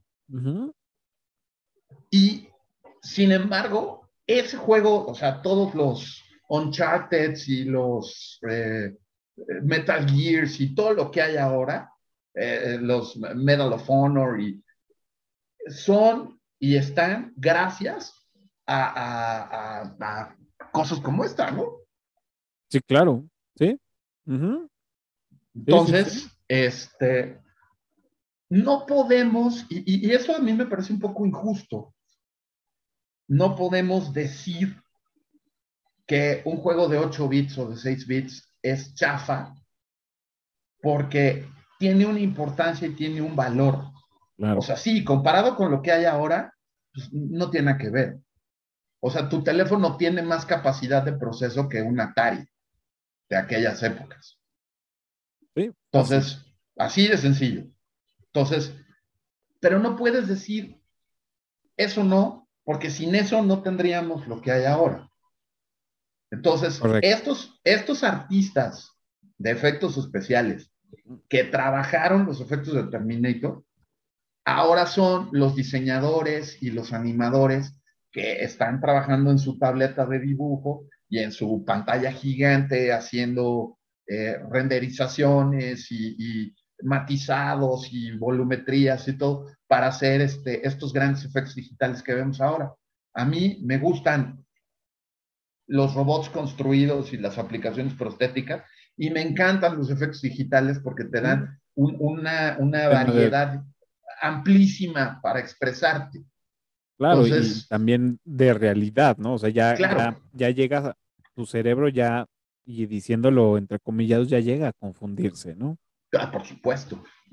La película esta de Valerian, donde sale la, la, escena donde sale Rihanna y que, se, que es una, como una tipo stripper y que va cambiándose de ropa y de cara, eh, porque tiene esa habilidad de ser como un camaleón. Es increíble ver esa secuencia. no le he es visto. Impresionante. No, vela, vela. y muy basada en los diseños de, de Heavy Metal, de, de, la revista Heavy Metal, de esa, de esa película de Valerian. Entonces, bueno, ahora ya podemos hacer lo que sea. O sea, desde, un, desde una lagartija que vende seguros en los comerciales de Geico hasta eh, los robots estos inmensos que vimos en, en, la última de Terminator, que a mí me encantaron estos que se, las motos que salen las a perseguirlo. ¿Qué, ¿Qué, maravilla de secuencia. Y todavía llegué a oír a alguien que decía, ay, no, se ve re falso. Y las, ¿a qué vas al cine, no? O sea, sí, o sea, de entrada, lo que estamos viendo, o sea, no, no es real. Sea, y, y, además es falso, sí, no existe, güey. Sí, no, nada más no admira cómo lo hicieron, güey. O sea, claro. Ajá, me, me, gustaron, que por cierto me gustaban mucho esas. A mí me encantaron.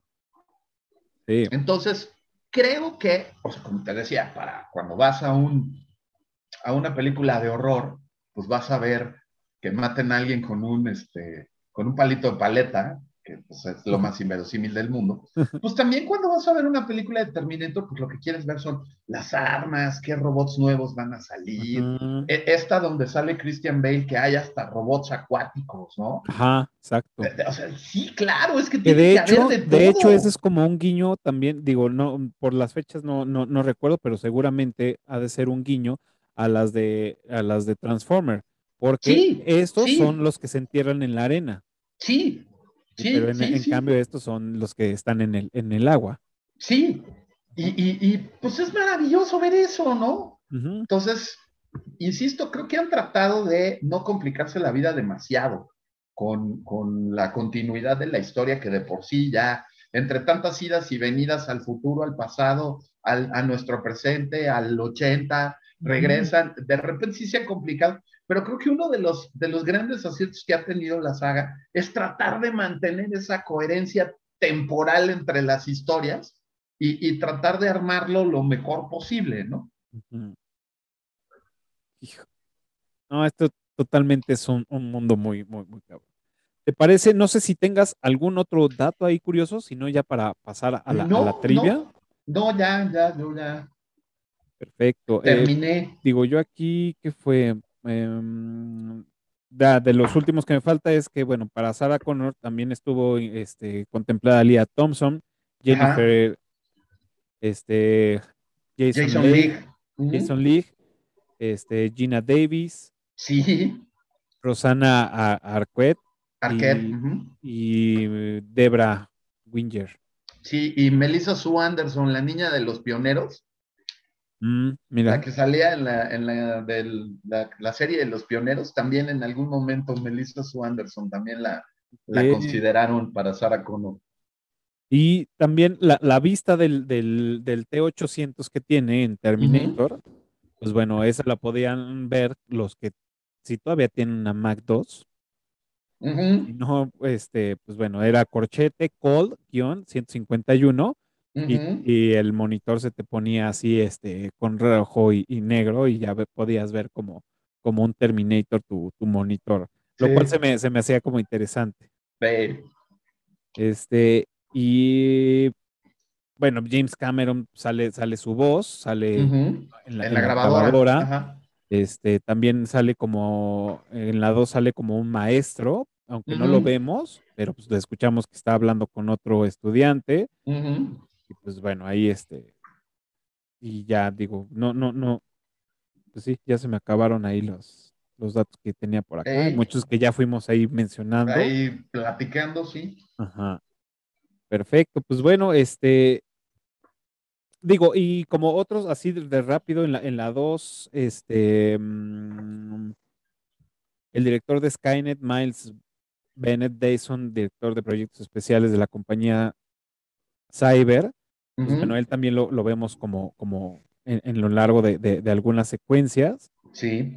Este, um, a, apunté más fechas, que, que, fue, por decir, que fue lo que, lo que yo trataba de llevar como, como la secuencia. Bueno, inicia en el, 2000, en el 2029 en Los Ángeles, Sí. luego en el tiempo real en Los Ángeles en el 84 a la 1.52, ahí aparece el primer este, Terminator. Sí. Luego, este, ya en la, en la 2 se desarrolla en el 95 Sí. y mencionan que el apocalipsis va a ser el 29 de agosto del 97. Ujú. Luego, el sistema Skynet entra en línea el 4 de agosto de 1997. Skynet cobra conciencia propia a las 2:14 AM del 29 de agosto, que esta fecha es el aniversario de la primera detonación de una bomba atómica en la Unión Soviética en el 49 Como, como referencia. Eh, um, en España le cambiaron el doblaje, pues, y, y, bueno, para el doblaje le pusieron Sayonara Baby. Ajá. Eh, y en Terminator 2, la hermana de Linda Hamilton, que se llama Leslie, eh, fue su doble para Ah. algunas, algunas este, escenas, que fue la única vez que, que utilizaron a su hermana como doble.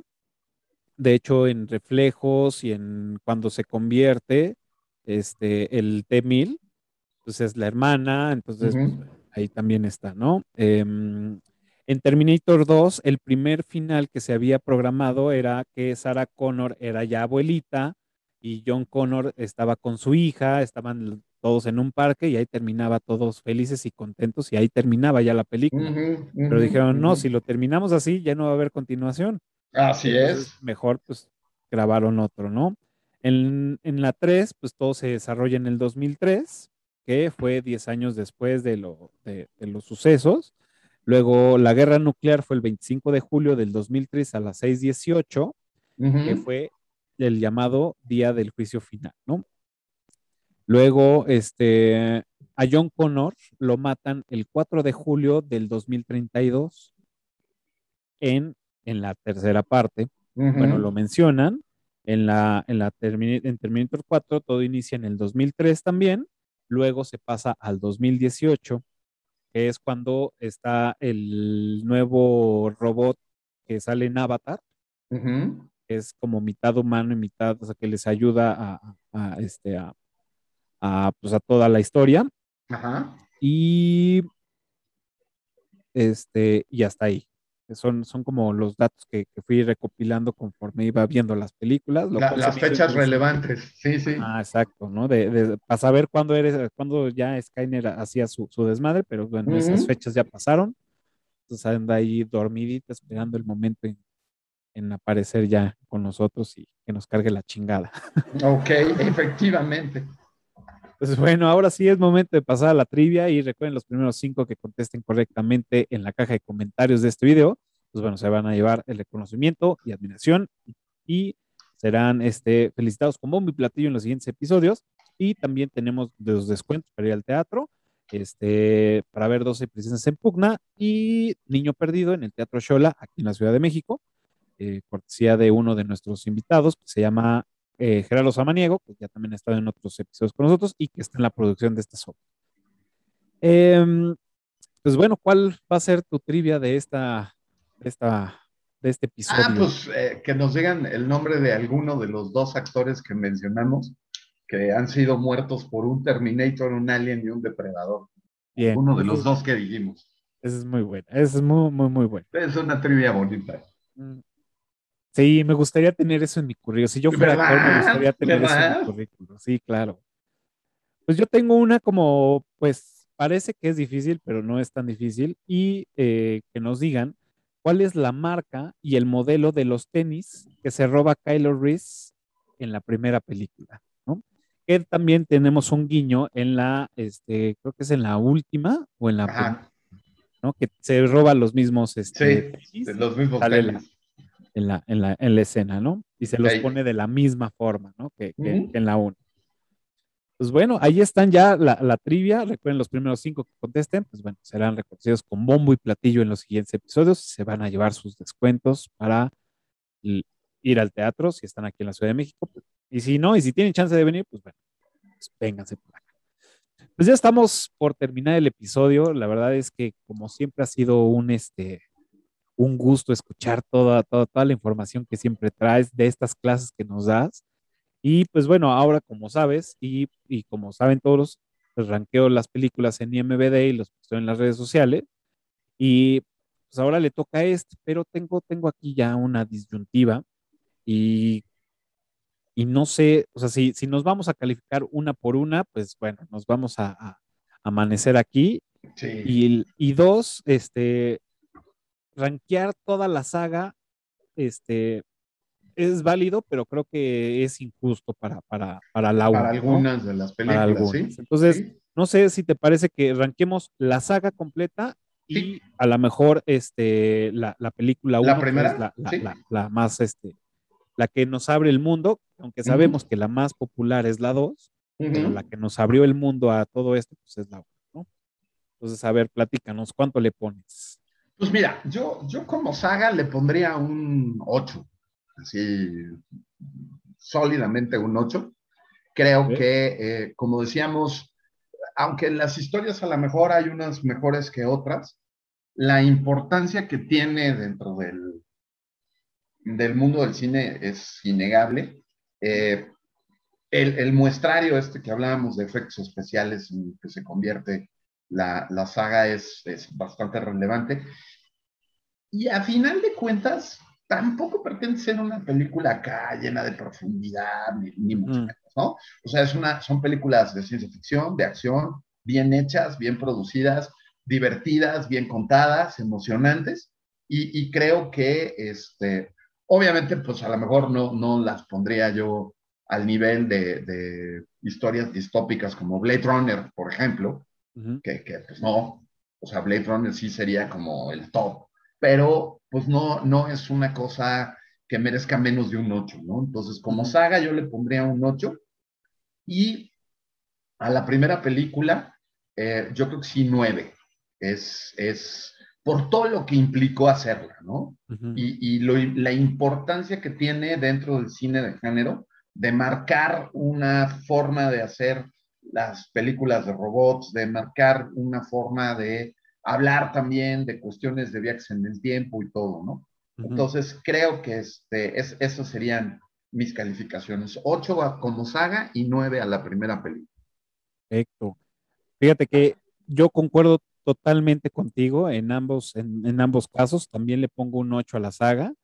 Este, unas entre ellas, unas más, otras menos. Sí, y sí, yo creo sí. que se, se promedia bastante bien con un 8, creo que, que cumple. Eh, y como, como lo, y, y más porque algo, algo que mencionaste y que me, que me encantó fue que fuimos, te- hemos sido testigos de la evolución de los efectos, desde los maquillajes, los prostéticos, hasta el CGI completo, casi casi. Y eso creo que es, es bien padre verlo en una, en una saga como esta, ¿no? Y que se ha Correcto. tomado el tiempo durante muchos años, este, pues seguir en, en esto, ¿no? Desde el 84 hasta el 2019, ¿no? Y, y no sabemos, o no, no, no, no vi si, si quisieran hacer otra, que seguramente va a haber por ahí, ya con otro y- tipo de Y te cosas. digo, ahorita, sobre todo que Cameron recuperó los derechos, entonces probablemente vaya a haber algo ahí Claro. eh, adicional. Y yo, yo creo que por eso también le pongo. Y como individual a la 1, también le doy su 9, porque sí, eh, no le doy el 10 porque hubieron ahí, hay, hay errores de continuidad, Sí, hay sí, errores muy marcados, tan solo en la hay- guía hay telefónica, Sí, los, las, los domicilios, ninguno coincide con los de No. Sal- ninguno, con los que van los Terminators. Entonces, sí son, sí, hay cosillas que pues sí se les fueron, se entiende, pero ya es para banda muy clavada, entonces Mm. por eso no le doy su 10, pero, pero sí, la verdad yo también le doy un 9, fue pionera, hicieron muchas cosas y que pues gracias a esta película se han hecho muchas otras del género y que han este, reforzado el tema de, de, de las animaciones y de, de, de todo, realmente no, o sea, gran, gran, gran, gran, gran película. Correcto. Perfecto. Pues bueno, ahora sí, y pasemos a la última película, la, digo, a la última película, a la última este, pregunta, la recomendación de esta La semana. Así que, ¿qué nos tienes esta semana para que lo apuntemos y no la echemos? Pues mira, este, fui a ver la, la nueva de Ghostbusters Mm, y me gustó mucho. ok. Mucho, mucho, mucho. Este, obviamente apela mucho a la nostalgia. Eh, hay ahí un par de, escenas maravillosas con, con, el cast original, eh, de, la, sobre todo de la primera película.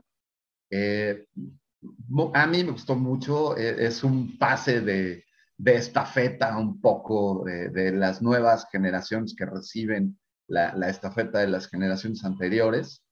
Eh, Paul Rudd eh, hace una muy buena intervención y eh, pues los, igual, ¿no? Los efectos digitales de los fantasmas están fantásticos, ¿no? Entonces, este, a mí me gustó mucho, la recomiendo mucho, se van a divertir y sobre todo los que los que vieron las, las originales van a salir este, gratamente sorprendidos de la, de la película. fíjate, no, no, he tenido oportunidad de verla, este, no, no he querido meterme a, a, buscar algo para no, digo, no creo que sea algo muy complicado la trama ni nada, pero no quiero perderme esas sorpresillas. Este, y la pregunta que te, que te quiero hacer ahí es, ¿es necesario, y digo, para los que no lo han visto, ¿es necesario ver las anteriores para ver esta nueva o podemos ir a verla sin... No, porque hacen eh, un trabajo muy eficiente de recordarte quiénes eran y qué fue lo que pasó. Ok.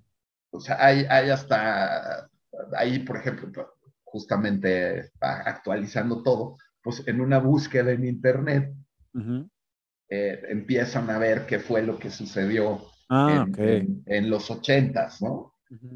Porque sí, justamente Paul Rudd es el que les dice, ¿no? A los niños, pero ¿cómo no saben?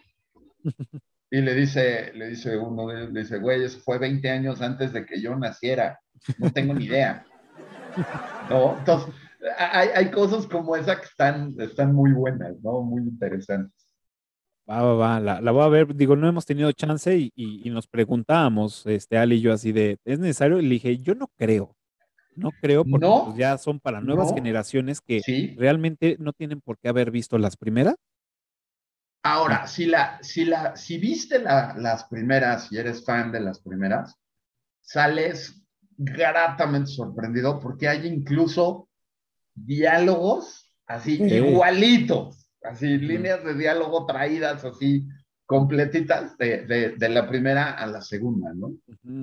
Sí, porque esa era como la, la, la, disyuntiva de decir, bueno, y como buenos este, este, clavados en el tema del cine, pues no podemos, ya es como, no nos permitimos ir a ver una secuela si no vemos, aunque ya las hayamos visto, tenemos que ir frescos, ¿no? Entonces nos hacíamos esa pregunta y le dije, pues no creo, pero bueno, estaría chido ir, pues ya haberlas visto otra vez las anteriores para tener fresca la historia, pero no creo que sea necesario. Pero bueno. No, no, y, y, si, si, quieres así verte muy clavado, con verla uno, ¿eh?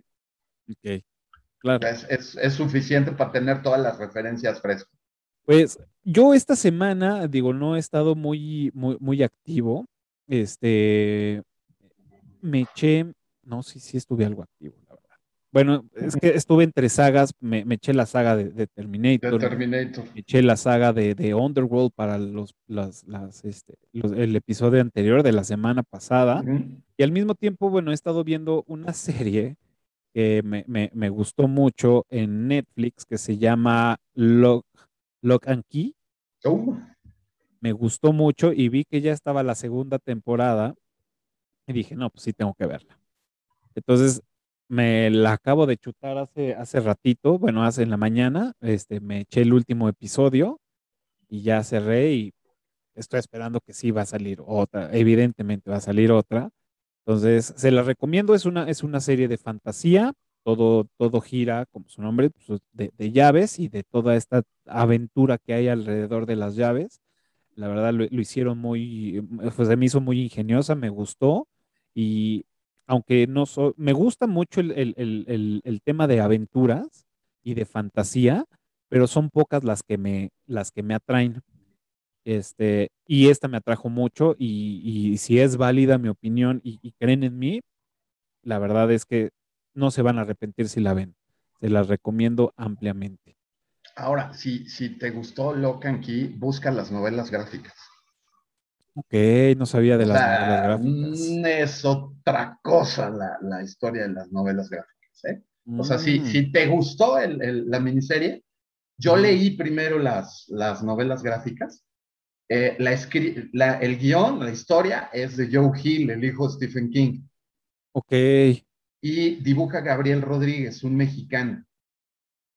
Mm, Y está espectacular la- las novelas gráficas. La, la serie me parece una gran adaptación, pero trae mucho más detalle, mucho más historia de las llaves, eh, mucho más de lo de las sombras, de todo. Claro. Entonces, este, si, si, te, si te ganó Locan Key, busca las novelas gráficas. De veras, Ah. es un- es un- son una garantía. Va, las voy, a- las voy a buscar porque sí, sí, sí me gustó mucho. Y también digo, eh, o, o cambiando de género, que también si, si les gusta, también les puedo recomendar este Narcos, Narcos México, que ya también está en, en- en- en la tercera temporada. A mí me encanta también el, el, el- género de, de- de Narcos, me encanta. Eh, me he echado las de Pablo Escobar, me he echado así como varias, y esta de- de Narcos México lo han hecho bien. Eh, no puedo garantizar que la historia sea fidedigna porque obviamente hay tintes políticos y demás, religiosos muy metidos ahí, este, pero realmente la trama y todo está muy bien construida y te mantiene bastante entretenido para, para echártela esta, esta serie. Este, también se compite con, con el tema de no, porque hay que fomentar el tipo de violencias y bla, bla, bla. Yo lo, lo, lo único que les digo es que lo vean como entretenimiento, no nos clavemos en esa espisura.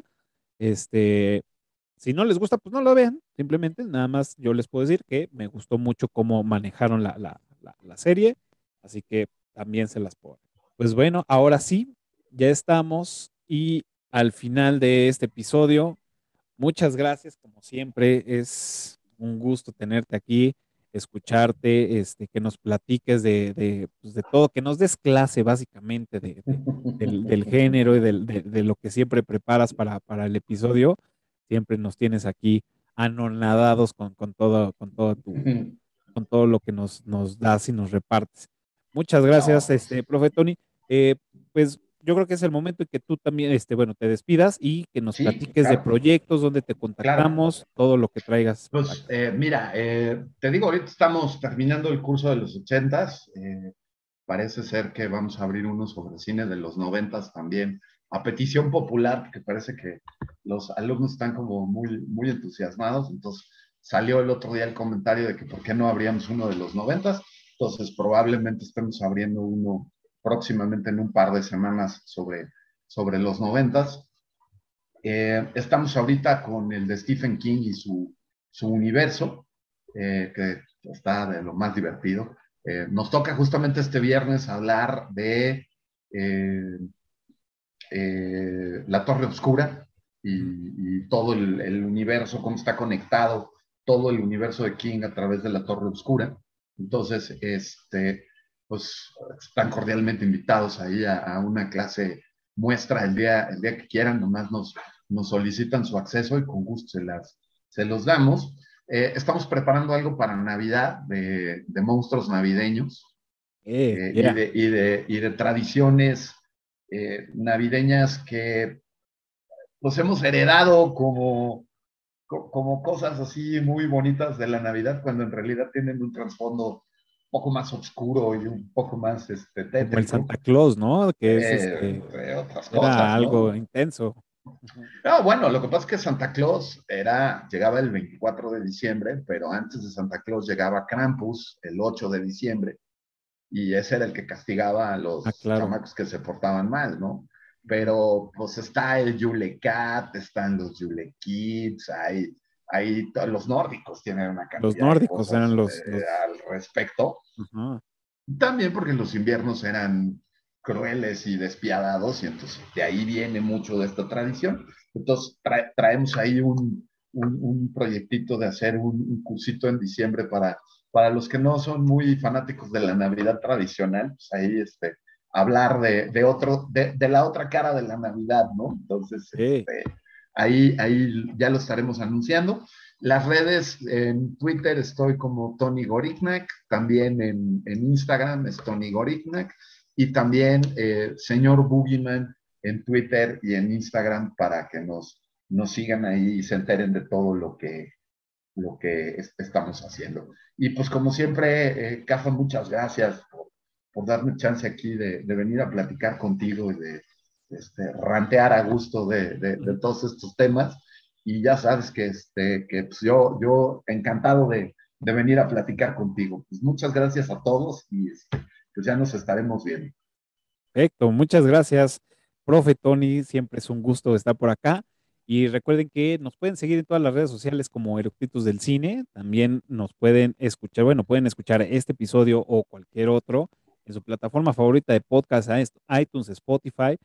Eh, también eh, tenemos, nos pueden seguir en Telegram, tenemos un canal que se llama Eructitos del Cine, está abierto, se pueden meter. Ahí van a también, van, les, les hacemos llegar las invitaciones a los cursos de, de Profe Tony, este, fondos de Zoom, este, curiosidades ahí de algunas películas. Eh, pues bueno, todo esto para que se mantengan ahí informados y alguna que otra sorpresilla que, nos manden este, algunos eructitos que anden chambeando en, proyectos especiales, también se los hacemos llegar. Este, y pues donde inició todo esto aquí en YouTube, y pues si ya llegaron a este minuto, les pedimos que se suscriban, le den pulgar arriba y le piquen a la campanita, que de verdad, de verdad, de verdad, de verdad nos ayuda mucho. Eh, para seguir produciendo estos episodios y que también pues, la comunidad se haga más grande, este, que el algoritmo de, YouTube nos ponga ahí para que muchos este, puedan vernos, puedan este, escuchar eh, tanto al profe Tony como en otros episodios, realmente para hacer más grande esta comunidad. Pues ahora sí, recuerden que todos los jueves, 12 del día, un nuevo episodio y la próxima semana vamos a tener el género de películas animadas y este episodio va a estar muy, muy divertido porque vamos a hablar de las locuras del emperador. Así que nos vamos a ir hasta Perú y vamos a platicar y comentar esta película que realmente nos sacó muchas risas y pues bueno, ahí sí que no se lo pierdan, va a estar muy divertido. Profe Tony, muchas gracias a, ti y muchas gracias a todos los que nos están viendo y darnos chance de entrar a sus pantallas. Muchas gracias. Nos estamos viendo el próximo jueves. Cuídense mucho. Ciao. Hasta la vista, baby.